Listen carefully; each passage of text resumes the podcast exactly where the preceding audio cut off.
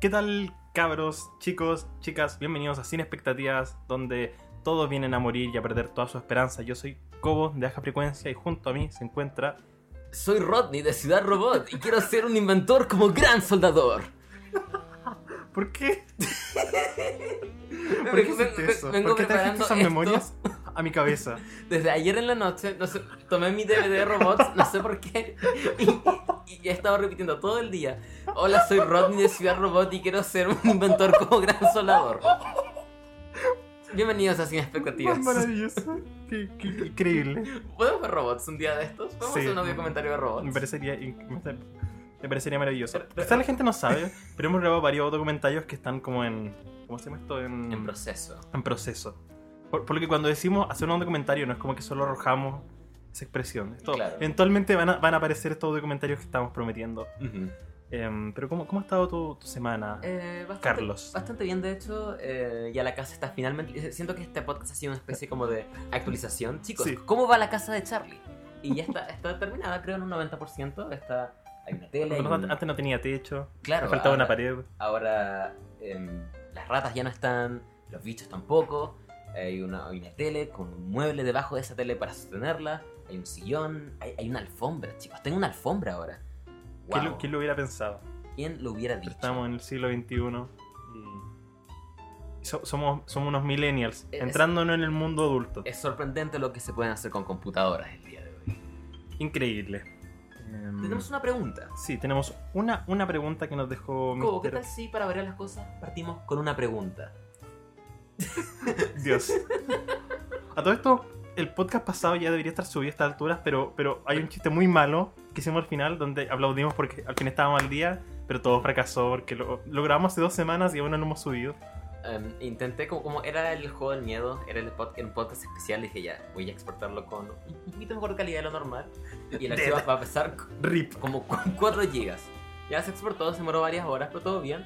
Lo subí a YouTube y YouTube estaba como... ¿What? Excuse me. Y estuvo procesando como por 5 días y después solo murió. Murió. Así que Sorry. ahora mientras, No, con esto no pude, compadre. mientras grabamos esto, mi computador está exportando, o sea, está subiéndolo nuevamente, porque ahora tengo wifi también. Sí, que pueden venir a robarle la, el wifi a la casa de Charlie. Oh no. Bueno, la- la- como no se subió el pasado, por suerte un, nuestro buen comentarista de Cristian Torres nos dejó una pregunta Voy. para que respondamos ahora. Y dice, si solo pudieran ver películas de un país por el resto del año, ¿qué país escogerían? No, no puedo imaginarme cuál. Eh, eh, ¿Estados Unidos? ¿Cu- ¿Cuál será el país que hace las películas más relevantes? Más, las más y más relevantes de todo el año. Em, sí, me, me- me gustaría hacerme como el boy y decir, no, voy a ver películas de Japón, europeas, pero, pero no, no, Estados Unidos. O sea, ya descartemos Estados Unidos. ¿Cuál sería el otro país que, Eh, que verías? Inglaterra probablemente, quizá. Descartemos todos como países de habla inglesa. Uh. Oh, interesante pregunta. de hecho, No venía preparado para esto. Te- Em, Te la tiré así, em, te pillé desprevenido. Quizás España podría ser.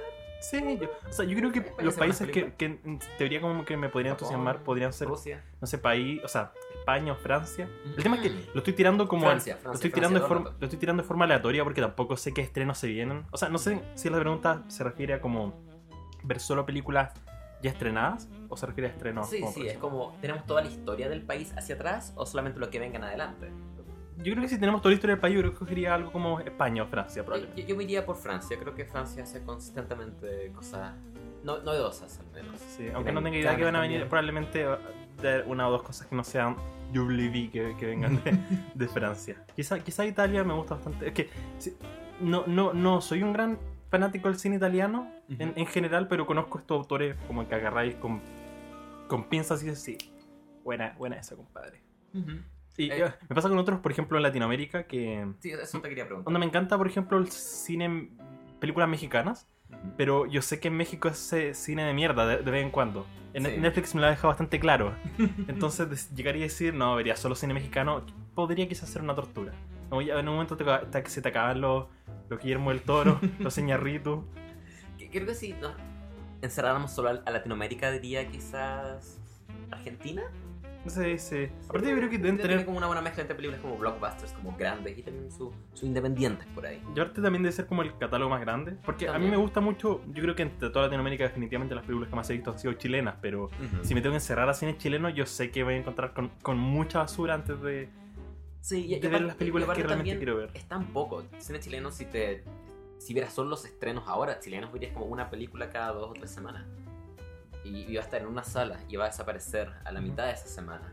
Oh, esto me recuerda que hace tiempo, no sé cuándo hablamos de, estamos hablando del cine chileno, y alguien me Hace mandó, dos- dos semanas. eh, creo, creo que se tocó, no, no, no la última vez, una vez que se fue, hablamos antes de la, de la antepasada.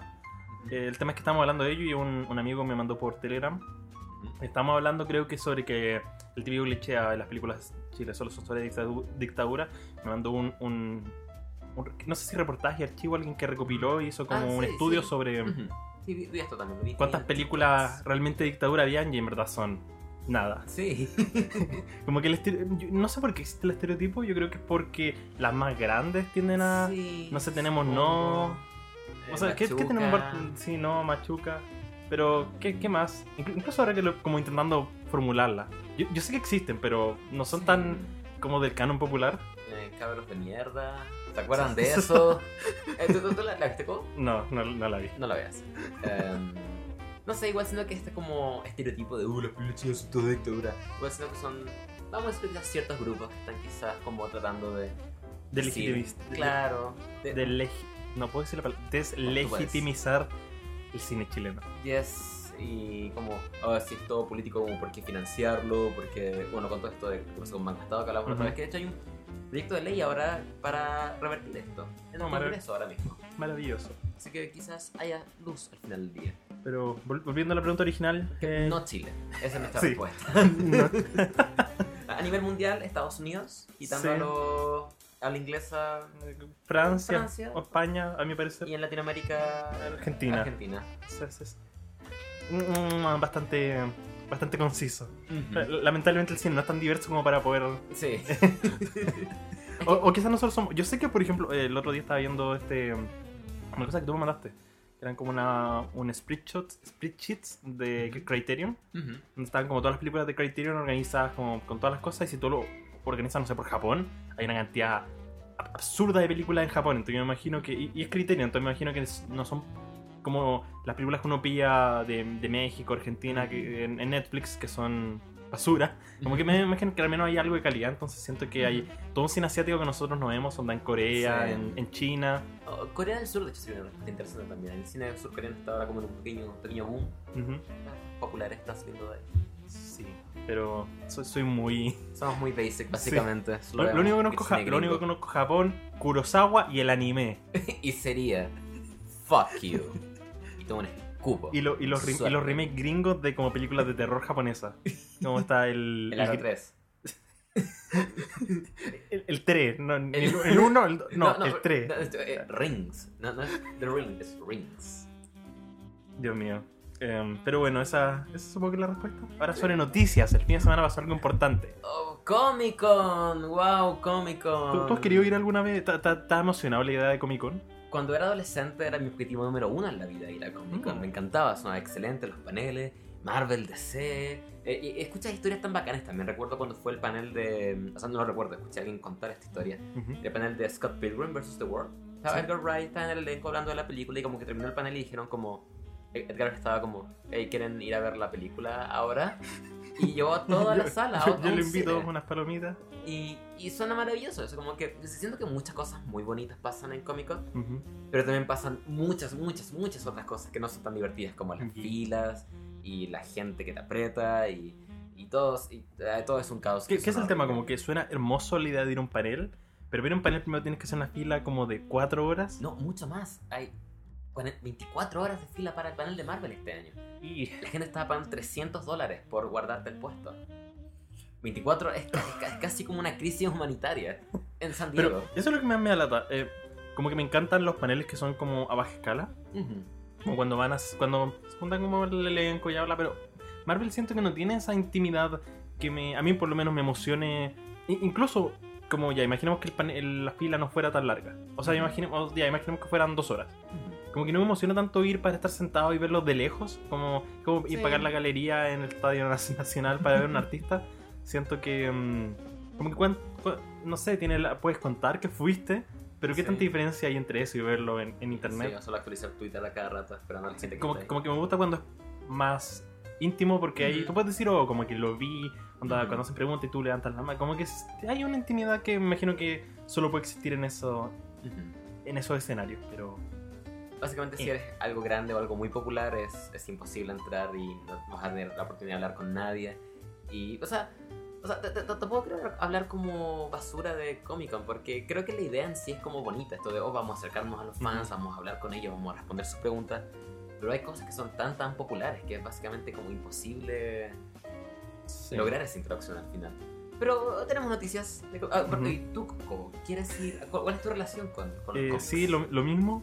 De hecho, cuando salió el primer Comic Con acá en Chile, que creo que fue hace un par de Oh. años, yo, yo quería demasiado ir Ujú, y, y no fui porque es terrible caro. Desde el primer año ha sido muy caro ujú. y fue como ya, voy el otro año, el otro año y, de- y- y el problema es que mis ganas también van iban bajando Sí. porque vas escuchando cosas aún peores acá en Chile. Oh, Que, sí. que, lo- que los invitados se bajan, que los que vienen son una mierda, que como que dicen que se van a tomar fotos y luego nos tomamos... Eso también encuentro muy extraño que es... Como que ya, a mí me, me gusta mucho la idea de conocer a tu artista favorito, Ujú.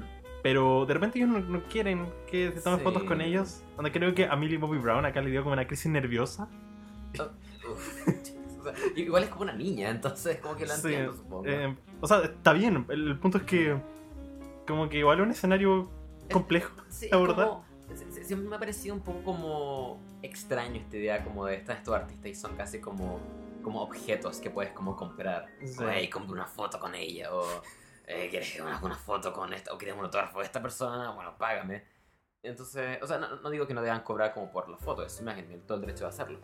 Pero no sé, siempre, siempre se me hace un poco extraño, como, como animales en un zoológico casi. Eh, a la, a la Comic Con de Chile, eh, ¿podemos hablar de la Comic Con de Chile un poco? Sí, ¿tú, tú has ido? ¿No? Fui a la primera. Ah, ya, ok. Fui- compré un, un día para ir el sábado y fui que era un pequeño niño, era un baby boy. Creo que fue como 2011, así que Ujú. tendría Tal como vez tú. 15, 16 años. Era un baby boy no pude comprar nada adentro porque era todo carísimo. Todo- Eso es, también es horrible. Todo es caro y como que... Compré, compré un lápiz con el logo de Comic Con y me costó como 3 lucas. Y, y- y yo quería ir por las películas, como que no me importaban los juegos ni los cómics, soy muy Ujú. basic. Y habían como dos cosas de películas. Había como un stand del planeta de los simios, la primera, la de. James Franco. La revolución. Revolución. R, Re... paréntesis, evolución. Me, me- me gusta que hayamos aclarado esto. Y era como de Fox, así que había otro más, no me acuerdo de qué era, pero. pero, ah, ¿esto es todo lo que hay en películas?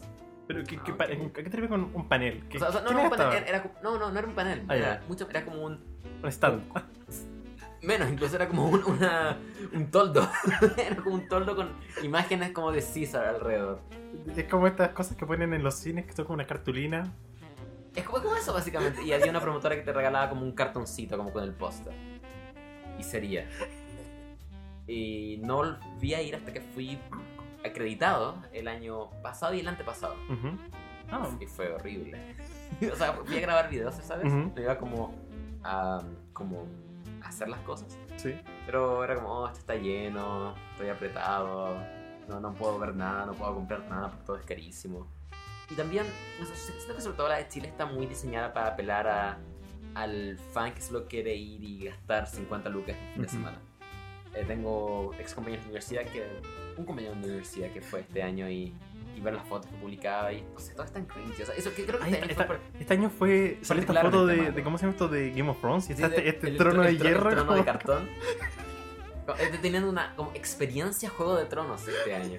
Y era como un par de réplicas de. la foto que se viralizó era de una loca Sí. que particularmente tenía una cara de mierda que siento que le agregó un, un- un tono magnífico. Y, y si veías las comparaciones con las otras Comic Cons, era como, oh, Brasil está Guardianes de la Galaxia, va a estar Brie Larson, eh, no sé, en Perú va a estar eh, tal persona, Argentina tal persona. No sé cómo son las reglas usualmente en temas legales, pero tengo entendido que, por ejemplo, cuando uno paga una entrada, en teoría estás pagando la experiencia Comic Con, entonces ellos pueden decirte ya va a venir ABC de personas y si se cae alguien, Sí. no, no, te, reembolsan, no te reembolsan nada, porque Exacto. obviamente tú, tú no vas por el artista, tú vas a la experiencia Comic Con. Entonces, acá en Chile, no sé por qué, no, no lo entiendo, pero siempre co- confirman el weón más penca del mundo Y- como el, el, el personaje secundario en una serie del, Viene- de CW, una wea así. Viene Legends of Tomorrow, guys. Viene Brandon Routh de The Legends of Tomorrow.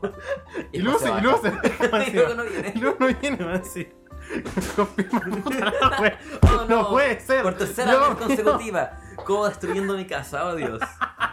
Todo esto es culpa de Comic Con. Bueno, pero el- eso, eh, es particularmente terrible y... ah, Yo creo que eventualmente me gustaría ir a la Comic Con de San Diego solo por, Por decir por decirlo. Porque quizás lo pase horrible y nunca quiera volver en mi vida, pero por lo menos habré ido. Em, pero sobre nuestras ganas de ir a Comic Con, ahora sobre lo que pasó en Comic Con. Sí, eh, Marvel. Marvel Sí, pasó. Marvel ocurrió. Y ahora todo el, mundo, todo el mundo, todos los cínicos como yo que estábamos diciendo, no. Marvel Sí. después de Endgame. ¿Quién, Adiós. quién quiere ver Marvel? Y ahora estamos todos como preordenando entradas para 2021 para ver Thor. Mo- Thor. Thor, Love, Love and Thunder. Qué maravilloso Sí. título. Me, me- me encanta el título, me encanta el elenco, me encanta Taika Waititi, creo que probablemente la película que más me emociona. Sí. De hecho, bueno, eh, Eh, Doctor yendo a los títulos directamente. El- la otra semana viene, o sea, la otra semana, el otro año viene Black Widow y no sé, es- es- si- siento que es un- un- una idea que hemos arrastrado tanto que ya no me emociona. Sí, eh, va a ser una precuela. No, no me interesa para nada la idea de ir para atrás en el universo de Marvel. Es como una medicuela, porque se supone que va después de Civil War, pero antes de Infinity War. Mm, quiero ver qué es esto de Budapest, de lo que ellos siempre referencian. Sí, aparentemente ¿qué- dicen en Budapest va a ocurrir. Oh, es, es como en Budapest y están- como... Em, sí, creo que es la que menos me emociona de todas las que vienen, pero... Algo ¿Cómo viene el- el algo otro que- año? Algo que en- el otro año... Ah, vienen muchas series. ¿Podemos hablar de las Sí. series? Que ahora hay que ver series para entender esto. God fucking Oye, eso espero demasiado. No, no lo hagan como, como, como Netflix, que entremezclaron su serie de tal forma que era imposible ver la segunda temporada de Daredevil sin verte un millón de series antes. Oh, yo creo que va a ser así. Como dijeron que los eventos de WandaVision van a desencadenar los eventos de Doctor Strange The Multiverse of Madness. Así que prepárate para ver Hawkeye, 10 horas de Hawkeye y de WandaVision. Oye, por lo menos háganlo a las cortas, porque no sé por qué en la serie de Netflix todas tenían 13 capítulos. Anda, in- in- invariablemente, todas las series tienen 13 capítulos. Es como, ¿no puedes hacerla un poquito más corta? Como, No. "Eh, esta serie la podías contar en 8 capítulos. No. No. Encima, Gastan, no sé, Netflix no gana más porque haya más capítulos, ¿sí? Em, no creo. De hecho, yo diría que, diría que lo contrario es cierto. Tienen que pagar más por más capítulos. ¿Ah? supongo. Así que ojalá que hagan. Ojalá que sea bueno. 8 capítulos, Sí, ocho. 45 Mm. minutos cada uno. Eso Perfecto. es todo. Necesito más. Pero bueno, las series tenemos WandaVision, pé- pésimo título, O sea, suena, suena terrible. que- creo que me gusta un poco porque no tengo idea de qué es o qué puede significar. Suena tan extraño. No sé, suena como, como techni- Technicolor WandaVision. And the sixth is new technology, film technology. Em, Em, mm, eh, que- que- que- hablando de la serie, ujú. derechamente creo que la que más me interesa es What If. Sí, Esta serie animada donde como qué habría pasado si otras sí, me, cosas hubieran tomado una- una- un, un concepto interesante. Y aparentemente vuelve Josh Brolin como voz de Thanos, vuelven como todos estos estos personajes, así que Sí, creo que pueden jugar con la animación ahí, puede ser algo interesante, algo medio Sí, como Love, me- Death and Robots. Me, gustaría. ¿Cómo se llama esto? Em, me, me, me, pseudo emociona la idea de Loki. Porque creo que Tom Hiddleston es un personaje muy carismático. Entonces, verlo reinterpretar a Loki. em, como que siento que en el, en el caso particular de Loki, de Black Widow, tener cosas sobre personajes. Spoilers, están muertos. Em, como que siento que suaviza un poco la emoción de saber que están muertos. Sí, o sea, por- por lo que dijeron, creo que este no sería como el, el, como el universo actual de Marvel, como que este sí Ujú. el Loki como que escapó en Infinity War con el tercer acto, o sea, perdón, en Endgame con el tercer acto. Ujú. Así que Eh. cool, supongo, pero como que ya estoy, estoy listo con Loki. No sé si necesito más Loki en mi vida. Es un gran personaje. Murió, está bien. Al fin. Sí, al Después de fin, cuatro Después intentos. de cuatro veces. Em, eh, creo que fuera de What If, supongo que Falcon y Winter Soldier me interesan un poco. Yo creo que la que menos me interesa es Hawkeye, por lejos. No tengo, tengo cero interés en ver una serie de Hawkeye. Me gusta mucho Hawkeye, pero en, en dosis pequeñas. Como los Minions. Claro, como los. Exacto. Eh, en Age of Ultron, mi escena favorita es la escena de cuando están en la granja de Hawkeye. Ujú. Pero dura 10 minutos, no 10 horas. Y Eh, eso, así que la mitad son series. Lo que interesante, son 5 series y 5 películas. O, una, eh, perdón, voy a buscar los datos, de hecho, no quiero hablar sin saber nada. A ver, la- las películas son Black Widow, em, Doctor Strange, Doctor Strange, eh, Shang-Chi, Thor, y hay una más que... eh, Yo sé que son dos el otro año y tres el 2021, así que son cinco sí o sí. nos están gritando ahora como, oh, ¿cómo pudieron olvidar a... Ah, em, Eternals. Ah, Eternals, sí. Esa yo como que siento que de las películas, no sé si me emociona directamente, pero me gusta la idea de que introduzcamos más gente, Sí, como que... me gusta mucho que casi ninguna, o sea, que todo está como fase 4, no va a ser como Capitana Marvel 2, eh, Black Panther 2, como puras secuelas, hay cosas nuevas está introduciendo y me gusta eso. Y Aparte que- me, me gusta la idea de que metamos a, a personas como Richard Madden, Salma Sí. Hayek, Angelina Jolie. Este universo suena, suena interesante. Sí, me, me los imagino en este universo. Interes- eh, me emociona la- de la misma forma que me emocionaba Guardianes de la Galaxia cuando se anunció. Como, oh, ¿qué es esto? Esto es tan raro. ¿Hay un árbol? What? Ok, veámoslo, veamos qué Me gusta como Richard Madden está demostrándose la única persona exitosa post Game of Thrones. Ey, me estás diciendo que... em, Que Kit Harington en Pompeya no fue exitoso. o que Emilia Clarke en Yo antes de ti. espérate, ella estuvo en Terminator Genesis, ¿ok? Genesis. Eh, ¿Cómo se llama? Ar- Arya Stark? Macy Williams. Macy Williams estuvo en iBoy. ¿Cómo, ¿Cómo olvidar iBoy en Netflix? O Sophie Turner. en- Wink. That's all, folks. Sí, bueno, Wink. que Richard Madden se retiró a tiempo de Game of Thrones y eso Sí. como que lo salvó de, de todo. Sí. Bueno, supongo que Peter Dinklage también le ha ido bien, pero... a ver, ¿Qué está haciendo ahora? Creo que no lo recuerdo desde Infinity War. Em, estaba en Pixels.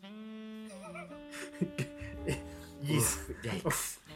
Em, pero bueno, ¿qué, qué, opinan en general de las, las películas que se vienen? Eh, me gusta, me gusta el futuro. Algo que dije, me acuerdo en su momento antes de Endgame, es que creo que la única forma en que Marvel puede volverme a traer de vuelta es que se pongan raros, que hagan cosas raras. Creo que hagan. Ah, se, se supone que la nueva Doctor Strange va a ser de terror. Sí, me encanta Viene, eso. viene Blade. Exacto, es- me gusta, se están volviendo extraños, están haciendo como. Se, se siente como que la- las cadenas creativas están como rotas y Kevin Feige está haciendo Ujú. lo que le da la maldita gana. Me encanta eso. Ahora co- confirmaron que Valkyria es... eh, no sé si es lesbiana o bisexual. Creo que es bisexual. Sí. Y que Lo que es genial, ya era ahora. es chistoso Después porque... de 20 años. La, la- la habían confirmado, o sea, Taika Waititi quería hacerla Sí, así en Thor Ragnarok. pero y creo que rodaron una escena en donde estaba como Valkyria en una habitación, como que abren y sale una, una mujer y está como vistiéndose, entonces como que se implica que, pero esa la cortaron porque supuestamente Sorry. la, la- la- el motivo era que no, no aportaba a la trama, Ups. como- Sorry, guys. pero me tenían que estar a hacer para ser loca. Sí, sí, eh, siento que Taika Waititi ahora le van a dar... O sea, igual algo que él decía en su audio comentario de Thor Ragnarok es que él constantemente le preguntaba a Kevin Feige como, ¿puedo hacer esto? ¿Puedo hacer esta cosa? Y Kevin Feige estaba como, sí, hazlo. Solo hazlo. haz- haz- Dale tu sello a esta película. Y después de lo bien que fue... Supongo que bien recibía Thor Ragnarok. Hay gente que no le gusta, pero creo que en general... Yo juraba que era bien recibida, pero por algún motivo En Twitter todos la odian. sí, he visto que hay gente que dice, "Ah, es la peor.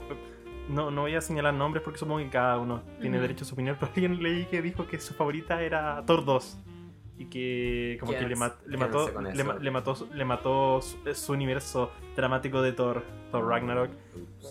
Yo, yo creo que Taika Waititi reparó, reparó completamente el personaje. Sí, de, de hecho casi que no me gusta llamar como Thor una trilogía, porque de Sí. Ragnarok en adelante es como algo completamente distinto. Ujú.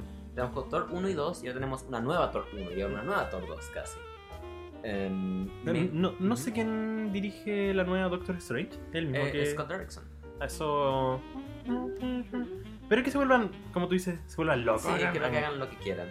Y algo que creo que es importante señalar también aquí, hay mucha gente que está diciendo como, oh, ¿por qué Marvel se duró como 15 años en introducirse una mujer protagonista?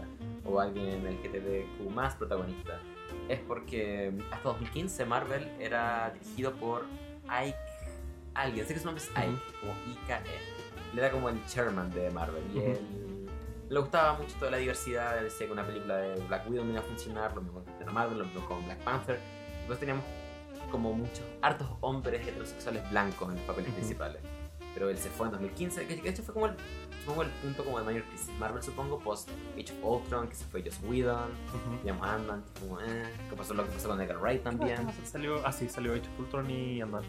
Y después de eso, todas esas películas que han sido aprobadas post Ike han sido solo Kevin Feige. Y ahí tenemos Captain Marvel, tenemos Panther, esto que viene ahora. yo diría que como que 2016, onda. Yo sé que tú no tan fanático de Civil War, pero a mí como de si luego antes tenemos casi que la mejor fase, la mejor faceta de Marvel. No, la fase 3 es la mejor fase, creo yo, por Ujú. lejos. Y Entonces- me gusta que están viendo los, los resultados. Y Ujú. Marvel, eh, eh, qué bacán de haber sido ser Kevin Feige en ese momento, como, ah, sí, Doctor Strange and the Multiverse of Netflix. Sí, ah, Blade también.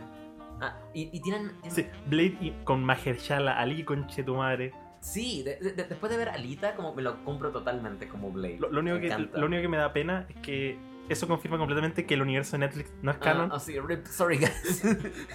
Oh, había olvidado completamente que estaba en Luke Cage. Sí, era el, era el villano. Uy. Lo hizo bien, es una buena serie, pero E- Eres la única persona en recordar esta información porque viste la serie como hace un par de semanas atrás. no la vi hace varios años, pero, pero lo Ah, recuerdo en un, Ah, ok. Un, un- un- un- buen sujeto. Decían la N-word. Eso no pensé que iba a pasar en el Ah. universo de, de Marvel.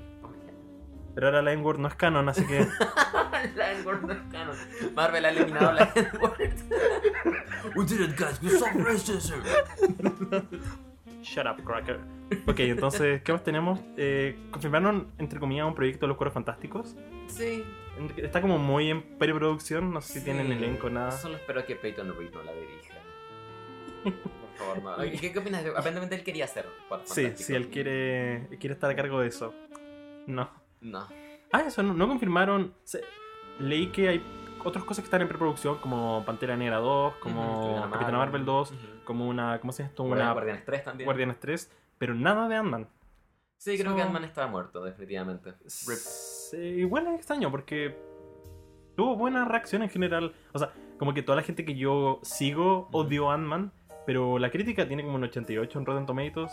Hizo buen dinero, creo. No, no sé, en verdad, como les fue en taquilla. No, no diría que es- está como universalmente Sí. mal, mal recibida. No, no diría que está muerto, creo que a todos les gusta el personaje y a todos les gusta Paul Rudd en el personaje, Ujú. pero a nadie le gustan las películas. Y creo que Como que en mi casa acaba de recordar que Lawrence Fishburne estaba en esa película. Olvidé completamente esa información, está enterrada. Oh, verdad, él está en la 2, tienes razón. OMG. Em, ¿Se acuerdan del villano de Ant-Man 2? ¿Se acuerdan de Ghost? Esa chica. Em, eh, eh, No sé, aparentemente sí le fue bastante bien. 600 a- a- millones. aprobaría mucho una Ant-Man 3 con un nuevo director y un nuevo grupo de escritores. Pero por ahora. eh, o sea, mientras Peyton Reed siga ahí, como que no estoy emocionado para nada por Ant-Man 3. Sí, y bueno, eh, hablando de Cu- de Cuerpos Fantásticos, por, por lo mismo creo que no confiamos en que él se No. atreva a dirigirla, pero no sé tampoco. Siento que los Cuerpos Fantásticos es un concepto algo extraño para el. como. como el la, la época en que estamos. Siento que la única forma en que podrían hacerla es mandarse un, un Guardianes o un Thor Ragnarok, como volvernos crazy con, con los efectos visuales, pero es, un- es una idea un poco extraña. Sí, y creo que es una propiedad que tiene que descansar un tiempo más también. Aún siento yo que la de Josh Trank sigue como en. No, no sé si en la inconsciente popular, pero aún se siente como esa que salió hace poco, aún, Sí. creo yo. Creo que hay que darle unos 10 años. Esa salió en 2015, así que. Sí, un- 2025 suena como un, un buen tiempo para dejarlo descansar. Y vuelve a Team Story a dirigir. ¿Quién? Eh, Team Story, el, el que hizo las primeras dos. Oh, Me encanta que se llama Team Story. mí- yo, yo voy a defender la primera Cuatro Fantásticos. La recuerdo. o sea, no la he visto desde que tenía 4 años. Pero recuerdo que me gustaba cuando niño. Era como. ah, O sea, a mí, a mí me gusta y de, y de- y Jessica Alba en boobies. como, como de ver. ¿Cómo se llama esto? De ver. Como estos flash de, por ejemplo, ¿cómo se llama este actor el principal? No tengo idea cómo se llama. El señor fantástico, Ujú. como bailando con los. estos- Sí, maravilloso. Uf. Maravilloso, maravilloso. Me da pena porque yo siento que el elenco que pusieron en la Cuerpo Fantástico era un elenco bastante bueno. Está- tenías está a, esa tenías a Kid Mara, a Miles Taylor, ¿qui- ¿quién era? A Michael B. Jordan, Ujú. a Jimmy Bell. Era un elenco. como de- de- And They fucked it up so hard. o sea, pero tú culpas a Josh Trank de lo que pasó en esa película. Yo culpo mucho al estudio. Sí, sí, yo culpo. O sea, creo que tú me comentaste que él tenía una visión muy bizarra y el Ujú. estudio la vio y dijo como. ¿Qué, qué- qué hicimos? Y reemplazamos con Kid Mara con una mala peluca. Que es maravilloso. Eh, algo sí, por un lado igual, somos... Bueno, la, la- razón por la que culpa al estudio principalmente es porque ellos en un punto tuvieron que aprobar esta visión. Es Sí. que Josh Trank llegó de la nada a decir como, hey, voy a hacer una película de terror. Y, uh, estaban, sí, claro, haz lo que quieras. Y pues vieron la película y estaban como, oh no, oh no. Eh, Y sí. podemos hablar del trailer de Cats. No, ok, volvamos a Marvel. no, Eh. pero horrible, tengo pesado. Yo lo he visto, lo vi una vez y creo que no lo pude terminar porque lo encontré demasiado horrible. O sea, no quiero decir horrible como que esté mal hecho. Creo que la visión que están teniendo es espectacular, como que me tenga que hacer una obra maestra, pero es, es horrible en, en- en que des- como que alguien aprobara esto. No, a mí me encanta que alguien aprobara esto. O sea, es como mi problema es anticipado. es una- es una dicotomía, como que amo que hay- alguien se atrevieran a hacer esto. Amo pero- que exista. amo que exista, pero, pero odio Que exista. Od- Odio lo que me produce. Siento que tengo pesadillas. Me imagino gente en el psicólogo como. "No, mire, el remake de Cats no va a hacerte daño, no existe. El Idris Elba Cat no puede hacerme daño. Idris Elba Cat no puede hacerme daño. Pero, Em, pero es, es tan hermoso. Tienes a. ¿Cómo se? Está Taylor Swift, a Jason Derulo. Esta película. ¿Por, por qué? No sé por qué, pero me encanta. Es, es el trailer, de hecho, creo que más he visto en todo el año. Como desde que la primera vez que lo vi estoy fascinado. Lo, eh, se lo mostré a mi novia hace poco y como que terminó y solo quedó como en silencio. Y solo lo pusimos de nuevo sin decir una sola palabra. Eh, me encanta, encuentro que luce genial. No... No, no, no, No, no, no, no, ¿Qué, lo- hace, hace mm, Tom Hooper, Tom Hooper está director dirigiendo. de Los Miserables? que me gusta mucho, que es una gran rey? película. Todos están hablando mierda ahora de Los Miserables en Sí, Twitter. yo, yo igual. Fuck you. me, me, me- Bueno, una fan- fantástica, bien hecha adaptación. Y también La chica danesa, pero no hablamos de eso. A mí me- de hecho, No la he visto. es chistoso. Tengo la, la misma nota para El discurso del rey, Los Miserables y La chica danesa. Ah. La- Las tres tengo como siete, así que supongo que me encanta Tom Hooper. Así que venga, Cats, otros otros siete. Em, esta, esta es Navidad. Abre, abre el mismo día que Star Wars en cines. Eso es. Eso es valiente. Igual yo, a ver, ah, no, Yo creo que Se- esta se me película va a ser todo el dinero. Todo el dinero. ¿cuánto, cuánto hubiera costado? No se ve muy cara. No, yo creo que es muy cara. ¿En serio? Toda, esta, to- toda esa piel es digital. Todo es digital. Ah, ¿en serio? Yo... yo... No hay ni una sola pieza de. como de disfraz. Mm. Todo es generado por computadora. Qué- Es el terrible. sets crazy. Por eso eh, hay que echar este mismo del Digital Fur Technology. ok. Es de eso, es de Cats. Es la Digital Fur Technology. Y, y la va a romper y todos la van a ver y va a tener un 81 en Rotten Tomatoes. Busquen en Google Cats Budget. Primer, primer artículo dice. Lo voy a decir en español. ¿Por qué los gatos son sexys? Todas las preguntas sobre cats respondidas. Muy bien. Gracias, supongo. La mitad de la, la única, gente- la única como introducción que tengo, tuve este musical fue esa, ese como parodia que salía en Arnold, que era como Rats. No sé si te acuerdas de eso. No, para, para nada, de hecho. Eh, la mitad del tráiler está asustada y la, no, la, la mitad de la gente que vio el tráiler está asustada y la otra mitad está masturbándose viéndolo, así que Yep. eh, estoy emocionado por Cats. Sí. Legítimamente emocionado. Me encanta que esto exista, que, alguien- que Universal estrenara este trailer y estuvieran como esta es nuestra película, esta es nuestra apuesta para la Navidad la vamos a traer con Star Wars. Fuck everything. Ah, sí. Eh, eh, siendo una adaptación, irán espero que metan alguna canción original Sí, para sí. que compitan los Oscars como Sí, mejor canción original contra esa, esa Contra Speechless de Aladdin. contra No, sube. Speechless y la canción que metieron en Rey León de Jones. Oh no. Eso va a ser una- Qu- Quiero verlo, quiero ver a Beyoncé disfrazada de gato cantando eso. Ver ese, ese contraste con el elenco disfrazado de gato cantando la canción que probablemente está Oscar. Eh, eh, Los Oscars 2019 están, están en llamas, damas y caballeros. Eh, se dio el trailer también de Top Gun 2. Sí, no, creo que no, no, no lo vi, no me entusiasma Ah. tanto. Eh, yo lo vi, no he visto Top Gun 1, pero me entusiasma mucho porque están haciendo una misión imposible. Tom Cruise está volando cheque- aviones de guerra, de verdad. Caché que el guion era de Christopher McQuarrie, ¿está involucrado? Ah, creo que él vino a hacer producción. reescrituras de, de Ah, ya, pues. ok. Lo que no me da mucha confianza porque también vino a hacer reescrituras en La Momia. Como que siempre Tom Cruise cuando su película no está funcionando es como Christopher, por favor, necesito ayuda, arregla mi película. Y él está como. Em, Sé que por eso lo sé cool. Eh, algo que me gusta así debo decir de eso es que me encanta que Top Gun 2 existe de esta forma porque la gente pagó por ir a ver Fallout y Rogue Nation. No, la gente ujú. pagó por quiero ver a Tom Cruise hacer cosas reales y el estudio está como ya, ok, vamos a darles más de esto. También es de. ¿Quién, quién, quién había hecho Misión Imposible? ¿Universal o.? Eh, no, este es Paramount. Ah, para. Y No, también, está- también, Paramount Top Gun. Ah, ok. Sí, me gusta eso, como el típico dicho que uno dice como ustedes pagan con la billetera y si no quieren más remakes no paguen, no paguen por ir a ver los remakes. Pero aquí funciona el lado positivo, la gente pagó por ver algo que es bueno y estamos Te- felices. tenemos algo que Tenemos esperemos que sea bueno. Sí. Eh, me encanta ver a, a Tom Cruise arriesgar su vida por nuestra diversión. Eventualmente va a morir Oh, Yeah. y todos vamos a estar felices. vamos- Vamos. Esa toma va, Tom Cruise murió filmando Misión Imposible haciendo el cobo aplaudiendo. y, y esa toma va a aparecer en la película, la verdad. Yo sé, yo sé, yo estoy 99% seguro que en el contrato de Tom Cruise debe haber un- una cláusula que dice si mueres en escena, Tienes que usar la. hay que, hay que usar la toma. Me encanta que el plano de Tom Cruise rompiéndose el tobillo en Misión Imposible Fado aparece tres veces en la película. Aparece al inicio, en el montaje inicial, aparece en la película y después aparece en los créditos de nuevo. Me encanta eso. Magnífico. Eh, Em, ¿Algo más con Comic Con? Sí, eh, nada más de Marvel, al, al menos estamos Eh, pseudo emocionados. DC es algo que existe aparentemente, pero están ocultos. O sea, ¿qué- qué- bueno, está Joker, supongo. Joker, pero- Prey y Wonder Woman.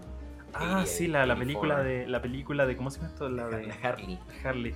Me da mucha risa que leí uno creo que las primeras reacciones de- del público, o sea, no, ¿cómo se llama? Los test screens eh, fueron terribles. La gente Oh, ¿en estaba- la estaba odiando y diciendo que era completamente ofensiva, como eh, homofóbica, no sé qué cosa. Wha- Y what? un comentario que decía como ofensiva y homofóbica, fírmenme. Twitter, damas y caballeros. Em, Pasemos a la cartelera. sí. Tenemos películas, tenemos motion pictures, de los cuales tenemos muy pocas, de hecho, tenemos como tres. Sí, no, omitimos una semana, o o sea, la semana pasada no hablamos de la cartelera, pero nada se estrenó el 11 de julio en Chile porque no, no sé por qué. Que ahora vamos a hablar, es que estaba como entre Toy Story 4 y Rey León, así que Ah, supongo sí. que no querés. Y, y. Spider-Man, supongo Y que Spider-Man. estás como en, un- en el, en un el bucle de Disney. El bu- bucle de Disney.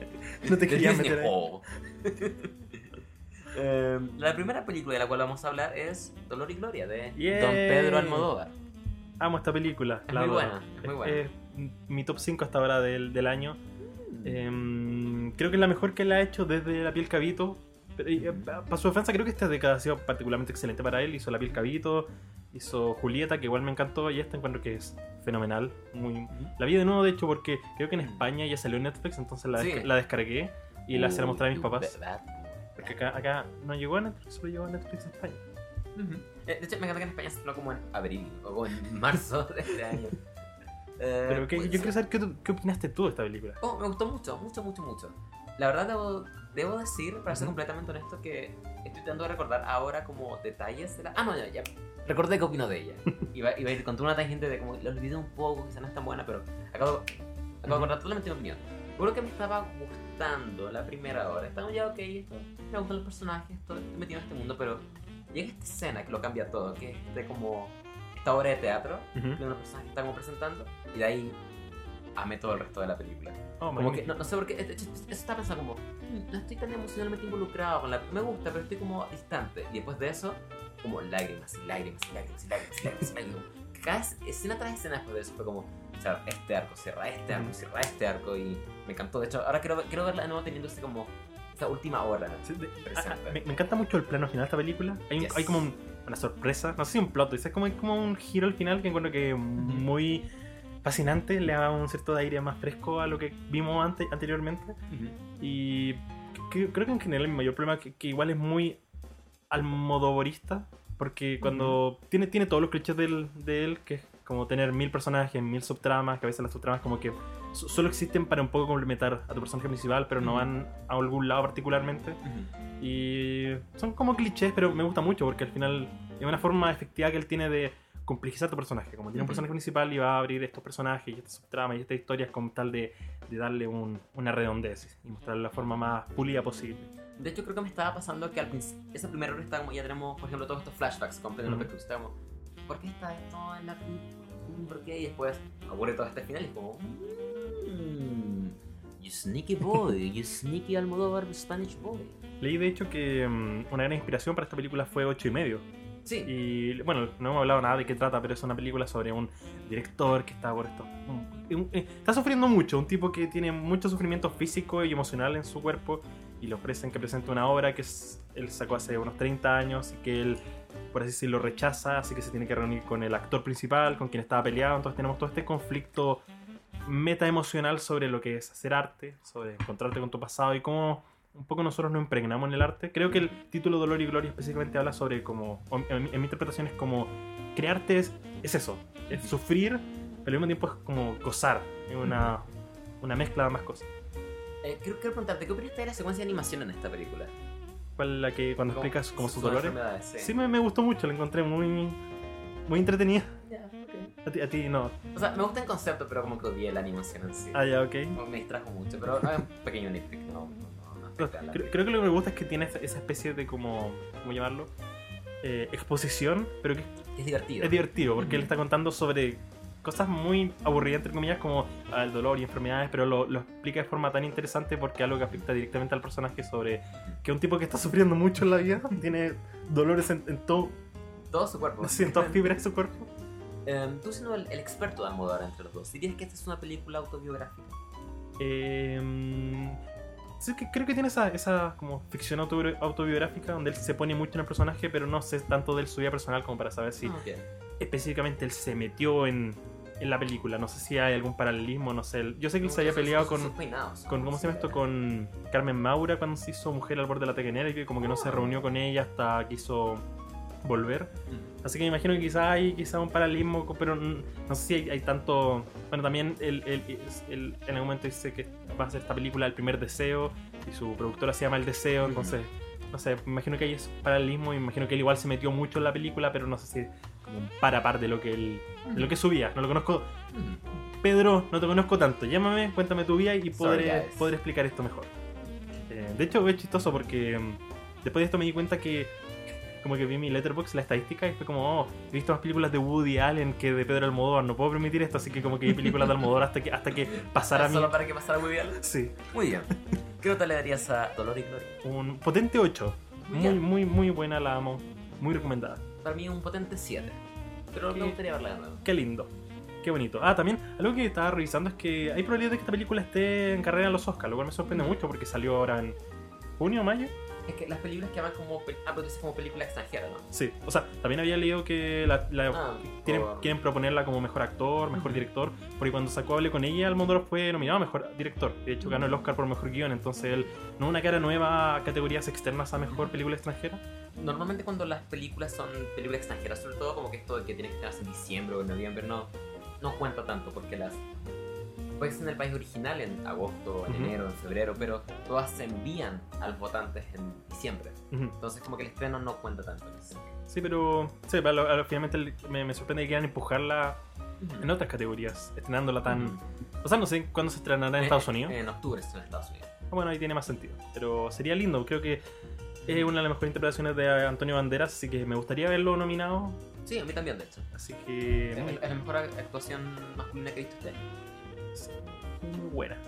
La siguiente película es The Vanishing con Gerard Butler. ¿Cómo tú viste No vi esto. Oh no, yo lo vi. Pude haberlo visto y me lo perdí. No, no sé qué estaba haciendo que no pude ir. Y pensé, no, creo que no, no puedo sacrificar algo de mi vida por ir a ver la desaparición De con, es- con Gerard Butler. Es decente, es ok. ¿Es mejor que el Madman? ¿El Eh, Professor al, al Madman? De hecho, sí, bastante mejor.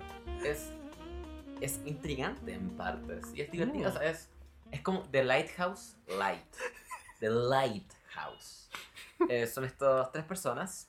Está este como veterano de, los de los faros. Ujú. Está este hombre y este chico que viene como aprendiz casi. Y resulta que. uy, uy, algo está pasando fuera. Eh, resulta que encuentran. Salió- ¿dó- ¿Dónde vivías? Hay disparos ahora afuera. Una redada como de drogas a, a mi vecino. Em, bueno, están estos tres como tipos en, que cuidan el faro Ujú. en una isla muy muy remota. De hecho, filmaron todo en locación. Así que se nota ahí. Buen, buen trabajo de locación. Y resulta que llega este hombre muerto con un cofre que tiene mucho oro adentro. Damn. Y en el resto de la película es ellos como diciendo qué vamos a hacer con este oro. Vamos a ocultarlo. va- Viene gente como buscando ese oro en un barco después. Luego lo repartimos. No, no, yo hago una alianza con esta otra persona para que nos quedamos todos nosotros. Y es como este juego psicológico de qué hacemos con todo este dinero. Es la mejor película de Gerard Butler desde siempre. Desde- sí, básicamente sí. Desde Gamer. no, no he visto Gamer. Pero, Pero- o sea, pero ¿Cuál es la desaparición? De- Ah, es el hombre que desaparece como. Es como el dinero que desaparece, supongo. Ah. Mhm. Es, es muy interesante los primeros dos actos y después el tercer acto es terrible y como que lo arruina todo un poco. Pero es decente, le daría un 5 de 10. Que, mm, sí, no, no. No sé qué pasaba, pero Gerard Butler estaba en esa. como. en una pila de mierda que me ha hecho Eh, no sé, el año pasado en Hunter Killer. Oh, esa película es bacán. Fuck No. you. Fuck you. Es, es loco, estuvimos en esa función de prensa y no nos Sí, conocimos. es, aún. es verdad. Eh, Gogo estaba sufriendo. Yo tengo- no, esto es lo peor que he visto en mi vida, no puede ser. Estaba aplaudiendo ahí. Comenzábamos que ese Y ahora otra haciendo, haciendo así. Puta, no, no puedo escribir, no, no. Bueno, en, en un- en una parte como que ellos se hunden en el submarino. En vez de hacer un como el debido diseño y producción para crear el efecto de verdad, los actores solo Sí, se inclinan. Todos los actores se inclinan para darle la, la ilusión de que se está inclinando, pero todos se, lo hacen a velocidades distintas. Es, es muy, está en el trailer ese plano, es muy muy divertido. Hermoso. La siguiente película es Toy Story 4. Yeah. em, Hablemos de Toy Story 4. creo que los dos teníamos muy pocas expectativas. Estamos. Listos para odiarlas. Yo estaba, yo estaba igualmente emocionado por ver El Rey León y Toy Story 4. Pensé Ujú. que iban a ser más o menos de igual calidad. Y, y a- amé esta película. A mí me gustó mucho Toy Story 4 también. Em, Very good. es como. si- Siento que cada Toy Story es menos buena que la anterior. Ujú. Creo que no sé por qué todo el mundo rechaza Toy Story 2. A mí me encanta. Como que Ah, la menos cuando, cuando puse cuando puse mi reseña les dije, dije hey, oh, déjenme en los comentarios su orden de Toy Story todos Toy Story 2 al final y es como no, ¿por qué? Pero... Pero Toy Story 4 es la peor de todas, así que... Sí, pe- pe- pe- eso, eso quiere decir como que cada una es menos buena que la anterior, pero a mí parecer Toy Story 4 sigue siendo excelente. Ujú. Como es menos buena que la 3, pero sigue teniendo corazón a mi, a, a- a mi parecer. Oh, creo que esta película tiene mucho corazón, pero aún sí diría que está por debajo de la de ese nivel de excelencia para mí. Siento, Ujú. el, el único problema, o sea, no el único, pero el mayor problema que tengo con esta película es que siento que de todas las Toy Story es la que más como que se enreda en lo que quiere decir. Como que siento que la 1, 2 y 3 Ah, son, sí, tan, que no- son tan, tan claras. Su mensaje tan, no es tan claro. tan, tan perfecta la forma y lo que dice. Pero aquí es como, ah, no deberías cambiar por los demás, pero, pero sí un poco, pero... uh, uh, yeah. Em, O sea, creo que uno de mi, mi mayor problema es que siento que llegamos a un punto de la historia en que tenemos tantos personajes que simplemente la Sí. película los ignora. Como que Sí. dice, ya está la historia de Woody, el resto, que... esta es la película de Woody y todo el resto es. La película los tira por debajo del bus. To- todos. Eh, Debajo y- del boss. Ah, You motherfucker. creo, creo que, no sé, intentaron darle personalidad a Boss en No, esta película. Es terrible. y- Es lo peor. O sea, no, no lo detesto. Lo único que detesto es que hay un chiste relativo a la conciencia. Que es muy extraño porque hace pensar que vos nunca has sentido que tiene conciencia. La primera vez que conoces ese término. No siente nada. Su- Supongo que, no sé, me gusta el chiste, pero Sí. siento que como que arruina un poco el personaje. Es, ¿no? es- es divertido como para un chiste, quizá como, ah, what, ¿qué pasó aquí? Pero toda su trama se revuelve alrededor de esto, como, "Hmm, ¿qué me dice mi voz interior? Y de los botones. Em, Pero me, me- me enc- me encanta el final, creo que es muy, muy emocional. es muy, muy yo- emocional. yo- yo- Es lo que más he llorado en yo lloré, todo así. Sí. Igual que al principio, al principio, la primera escena yo estaba Oh, como, como oh, el- damn. el ojo rojo abier- abierto así como... No puede Como ser. que ¿Estás preparado para Toy Story 4? Una dulce comedia y parte. ¡Pam! Igual me- Personajes muriendo, personajes en la lluvia ultra realista de Pixar. Como, ¡Oh no! ¡Oh no! Igual, no sé, todo el mundo habla del CEO Pixar, que el CEO Pixar es que te quieren hacer llorar. Pero yo siento que hasta, no sé, Toy Story 2 eso no era tan cierto. No. Como que Toy Story 3 fue la primera que fue como mar de lágrimas. Entonces, un poco me da lata que ahora la franquicia sea recordada por hacerte llorar en lugar de divertirte. Ujú. Como yo, yo recuerdo más los chistes de la 1, de la 2, son con lo que más me emociona y creo que por eso amo más la primera. Creo que La primera es la, la más completa en temas de que es una Ujú. excelente película de aventura y de humor. Ujú. Y es emocional, pero no es. No quiero decir manipulativa, pero no es No. tan melodramática. El- el- lo que me pasaba cuando veía el final de esta película y estaba llorando y decía como, ya, esto, esto es muy bonito, estoy llorando, estoy full metido en la película emocionalmente, pero ¿qué tanto fue creado por esta película? ¿Cu- ¿Cuánto, cuánto es el mérito de esta película para hacerme llorar y no que ya me importan estos personajes de... Así que en toda mi vida me han importado estos personajes. Y no sé, si aún me he quedado con duda. Me gustaría verla de nuevo, no la he visto desde que la vi cuando se estrenó. Ujú. Pero me gustaría saber con más claridad cuánto es objetivo o cuánto es logro de esta película. Ujú. Eh, Eh, me- me gustaría hacer un pequeño alerta de spoilers para hablar algo, una, una cosa, una de ellas que tengo en el final de esta película. claro, por supuesto. Eh, ya, alerta de spoilers. No vayan, los spoilers, vayan, vayan a la abajo a la siguiente película, a la siguiente película. lo que sea. Bueno, Em, ya, al final de esta película, no al final de la película resulta que Woody se separa del resto. Y me gusta esto en el sentido que siento que es el, el cierre definitivo. Porque yo siento que yo no sé dónde puedes ir con esto. No sé cómo puede ser una Toy Story 5 separando a, a- a Woody de todo el resto. Esa es la cosa, yo siento todo lo contrario, siento que este es más el inicio de una nueva trilogía más que un final. Yo si- siento que Toy Story 3 sigue siendo un final mucho más definitivo que esto. Creo Ujú. que perfectamente, perfectamente. Mira, se hicieron todos estos cortos como de Woody, la pandilla, así como estos cortometrajes de oh, están todas estas cosas pasando con Bonnie. Creo que perfectamente pueden hacer una película solo con. Es que, es que se crea como una nueva pandilla. Casi tienes a Woody, tienes a Duke Es que- tienes es que- a Betty, tienes a, a esta- a Jordan Peele y. Peele. Eh, no sé, me, me lo imagino perfectamente haciendo eso. Y no sé, en 20 años más, oh, ven a un boss viejo en el fondo, oh, y todos lloran de nuevo. bueno, supongo que es que ese es el tema. Ya no sé. Siento que Pixar puede hacer lo que quiera. Ya, no- siento que esta película me gustó tanto que siento que podrían hacer una Toy Story 5 y ya no lo voy a dudar si va a ser buena o no. Ujú. Pero. ¿Qué más pueden hacer? ¿Matarlo? Como, ¿qué, qué final más definitivo puede llegar a, a esto? Porque. Es el tema. Podrían hacer una Toy Story 5 con otra pandilla, pero yo siento que. Parte del carisma no es solo Woody. O lo que la, la Ujú. franquicia en sí ha, ha- ha sellado como Ujú. esta franquicia. Siento que una Toy Story 5 sin voz sería un poco un sacrilegio. A menos que la trama se revuelva alrededor de, oh, Boss está de vuelta, o nos, Sí, nos es- hemos encontrado con Boss. Eso wow". también. eh, Extra cosa, los juguetes son eternos. O sea, en Eso, teoría eso, eso eternos. también me da lata. Siento que para poder crear una nueva tendrían que destruir lo que esta hizo. O sea, es el tema. Creo, creo que lo que la 3 hizo, si bien es definitivo en un arco emocional sobre Gandhi, creo que la existencia de una 4 no mata la emocionalidad de la 3. Ujú. Por, por lo menos en, en- en teoría. Pero si quieren hacer una 5 con voz, Ujú. tienen que necesariamente matar el- lo emocional de la Entiendo. 4. Es- Excepto la parte en la que Bonnie promete que va Sí. a cuidar los juguetes. Eso también quería mencionar. ups. odio mucho más eso. Como que me, me- De hecho, me acuerdo cuando terminé la película, eso me dio mucha. Como que me dio pena. Mi corazón pensaba, wow, Pobre Andy, un- Andy. Andy un día va a llegar y le va a decir a Bonnie, hey, ¿Qué pasó con Woody? El juguete que especialmente te prometí que guardara. Eh, lo perdí. Y creo que eso me da más lata por el mero concepto de esta película. Porque el conflicto principal de la película es que Woody ya no se siente mm, útil. Porque ya no juegan con él.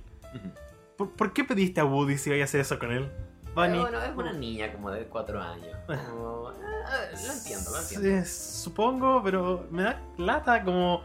Sí. Sin contar además que la.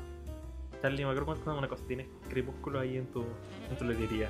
Sí, están todos mis libros. Sí. Está Harry Potter de la 1 a la 8, todas las películas de todas las de Narnia, eh, Juego de Tronos de 1 a 3 y Magnífico. Me Lo siento. Me gusta, que, me gusta que paraste toda la discusión de Toy Story 4 para dejarla toda estuviese claro que tengo Crepúsculo, el libro. Para um, contra defensa, yo tengo toda la franquicia. Desde crepúsculo hasta amanecer. Damn. Así que. No sé en qué está. Ah, sí. Em, Nada, siento que mata la, el- la idea de este. El, el arco emocional de la 3. La idea de como, oh, te voy a dar estos juguetes y voy a cuidar de ellos para saber que la 4 no. No, fuck it, no cuida de nadie. Em, y de hecho, ahora que lo pensaba mientras hablábamos, tú decías como, oh, Toy Story 4 tenía demasiados personajes. Toy Story 4 hizo lo que la franquicia en teoría debería haber hecho, deshacerse de la mitad.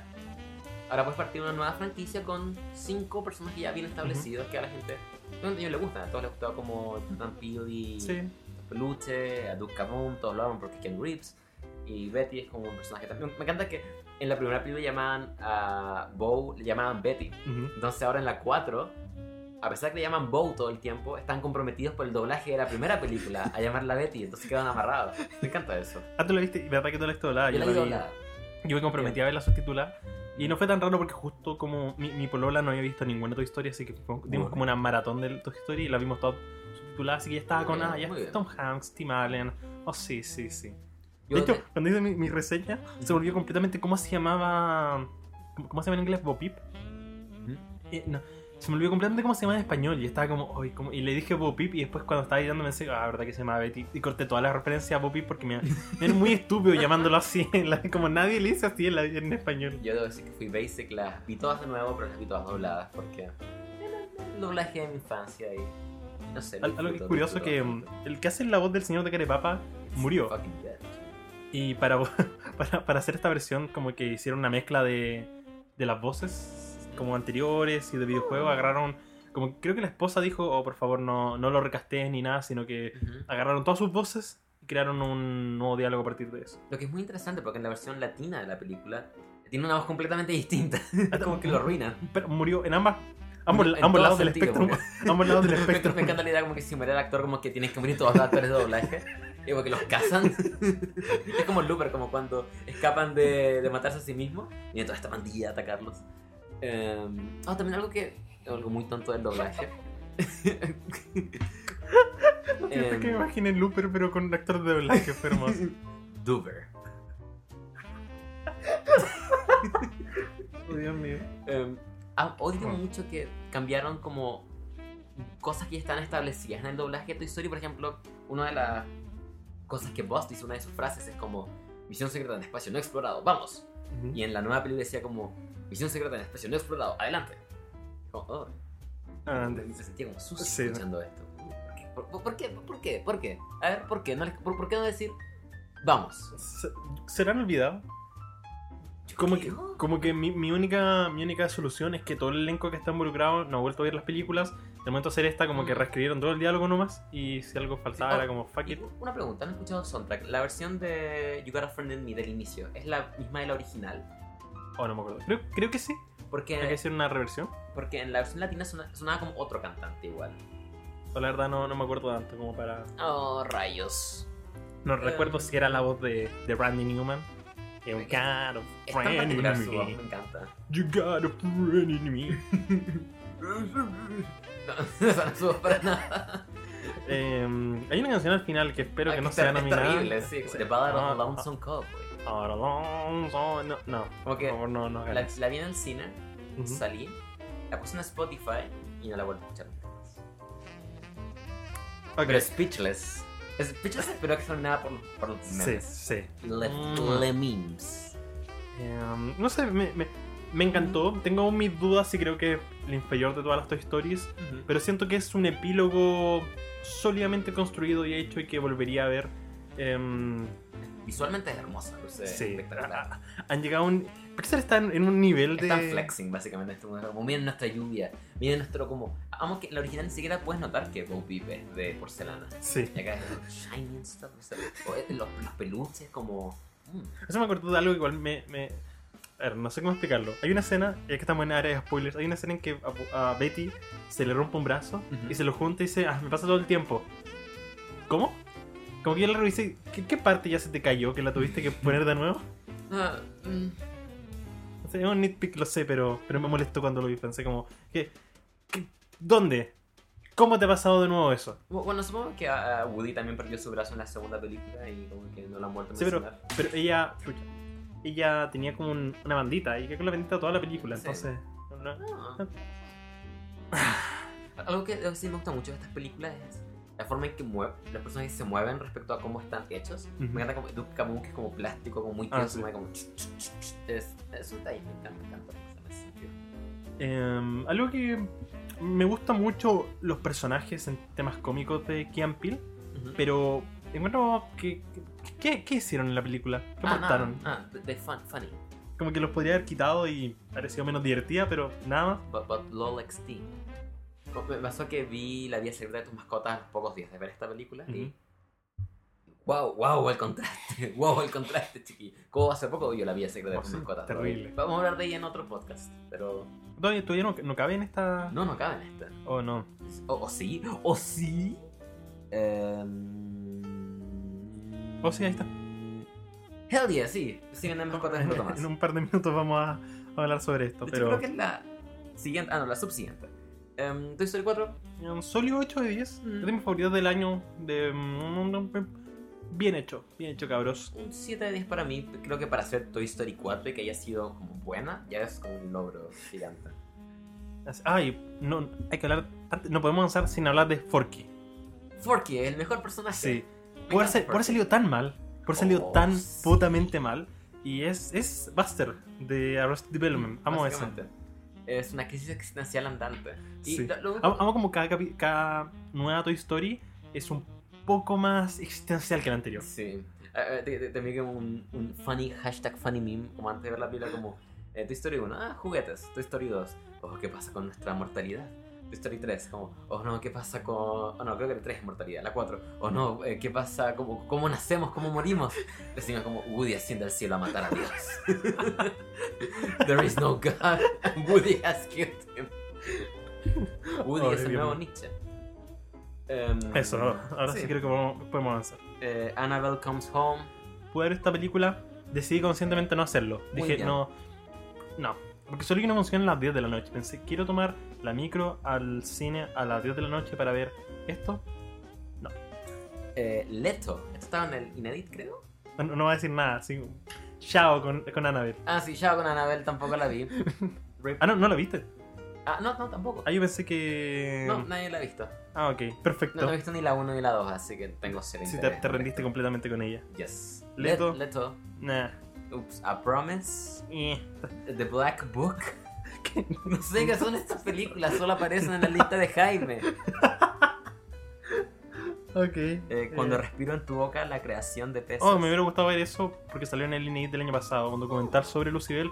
No lo vi, me gustado verlo, pero supongo que existe. En alguna parte lo van a estar exhibiendo y probablemente no lo vea. Por lo siguiente, sí lo viste. Sí, eh, The Image Book. Le, Le Livre du Image. Probablemente no se pronuncia así para nada. John-Luc Godard. El Eh, único inigualable. El único inigualable. Es la única película de John-Luc Godard que he visto en mi vida, de hecho. Oye, yo vi una que nada. estaba en movie que era Made in USA. Ah, ujú. no, no me gustó.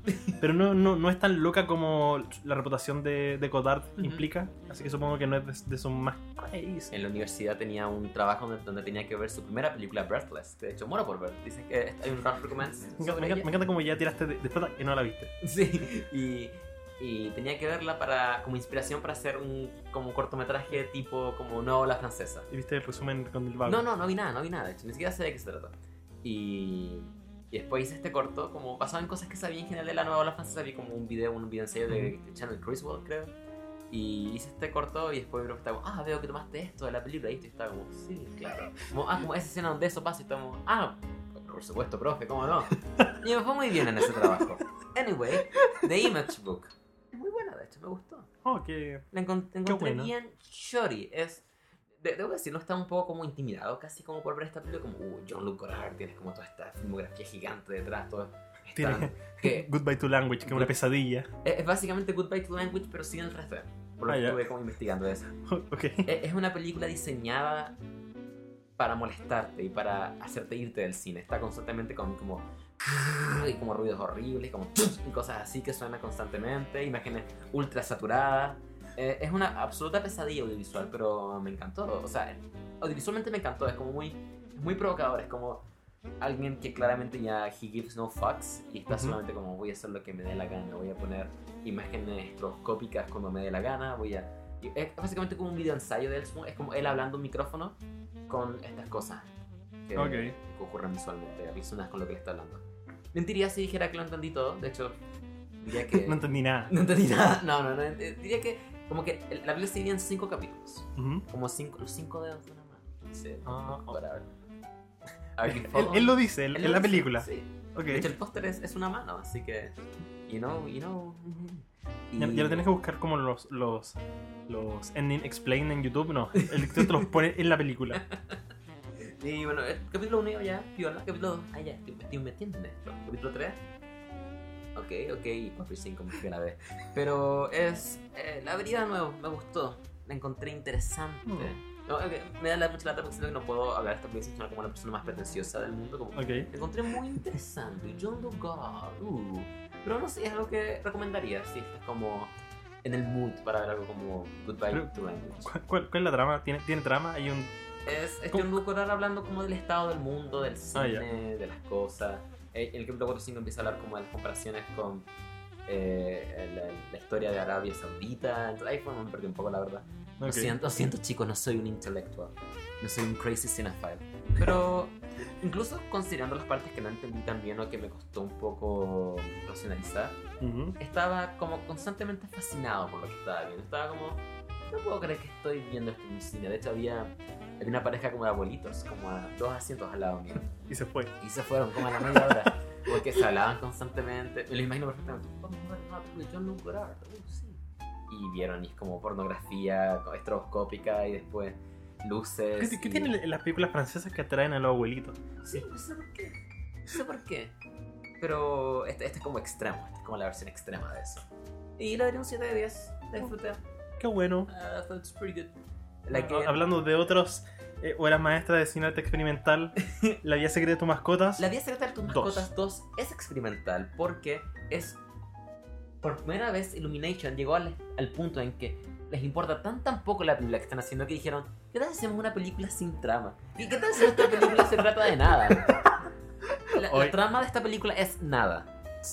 Sí, básicamente. Como que podrías chamullar en cierto sentido de que no, es que llega una hija a la vida de Max y eso hace que él se ponga celoso. Pero la hija sea el resto de la película. No tiene nada que ver con la Justo película. eh, este, este último día estaba muy obsesionado con los videos de Lindsay Ellis, que es una youtuber que hace video ensayo y hace Ujú. unos funny memes por ahí. Y Ujú. justo estaba viendo un video donde habla como del cómo se formulan los actos y, y, y justo lo vi y ella, ella da como ejemplos películas, decía como ya este el, el como no sé cómo se dice en español, el incident, El siguiente incitador. eso, el punto de ataque, habla como de ya, y estaba viendo eso en esta película y estaba como ya, ¿qué quiere Max? Pero y, y ya, como que puedo asumir que el conflicto de Max es que él tiene miedo y tiene que dejar de tener miedo, pero esta película tiene como tres, son tres películas juntas. Sí, son, son tres cortos de DVD, como estos cortos de los Minions que ponen en los Sí. DVD, pero juntos. Y, al final Y, se juntan. y los otros dos no tienen ningún tipo de correlación con el, con el principal de Max, en ningún sentido. Onda, sí. No, no hay co- contexto temático, no, no hay nada que los, los una, más que son perros haciendo, o sea, son animales haciendo su vida. A ver, break it down for me.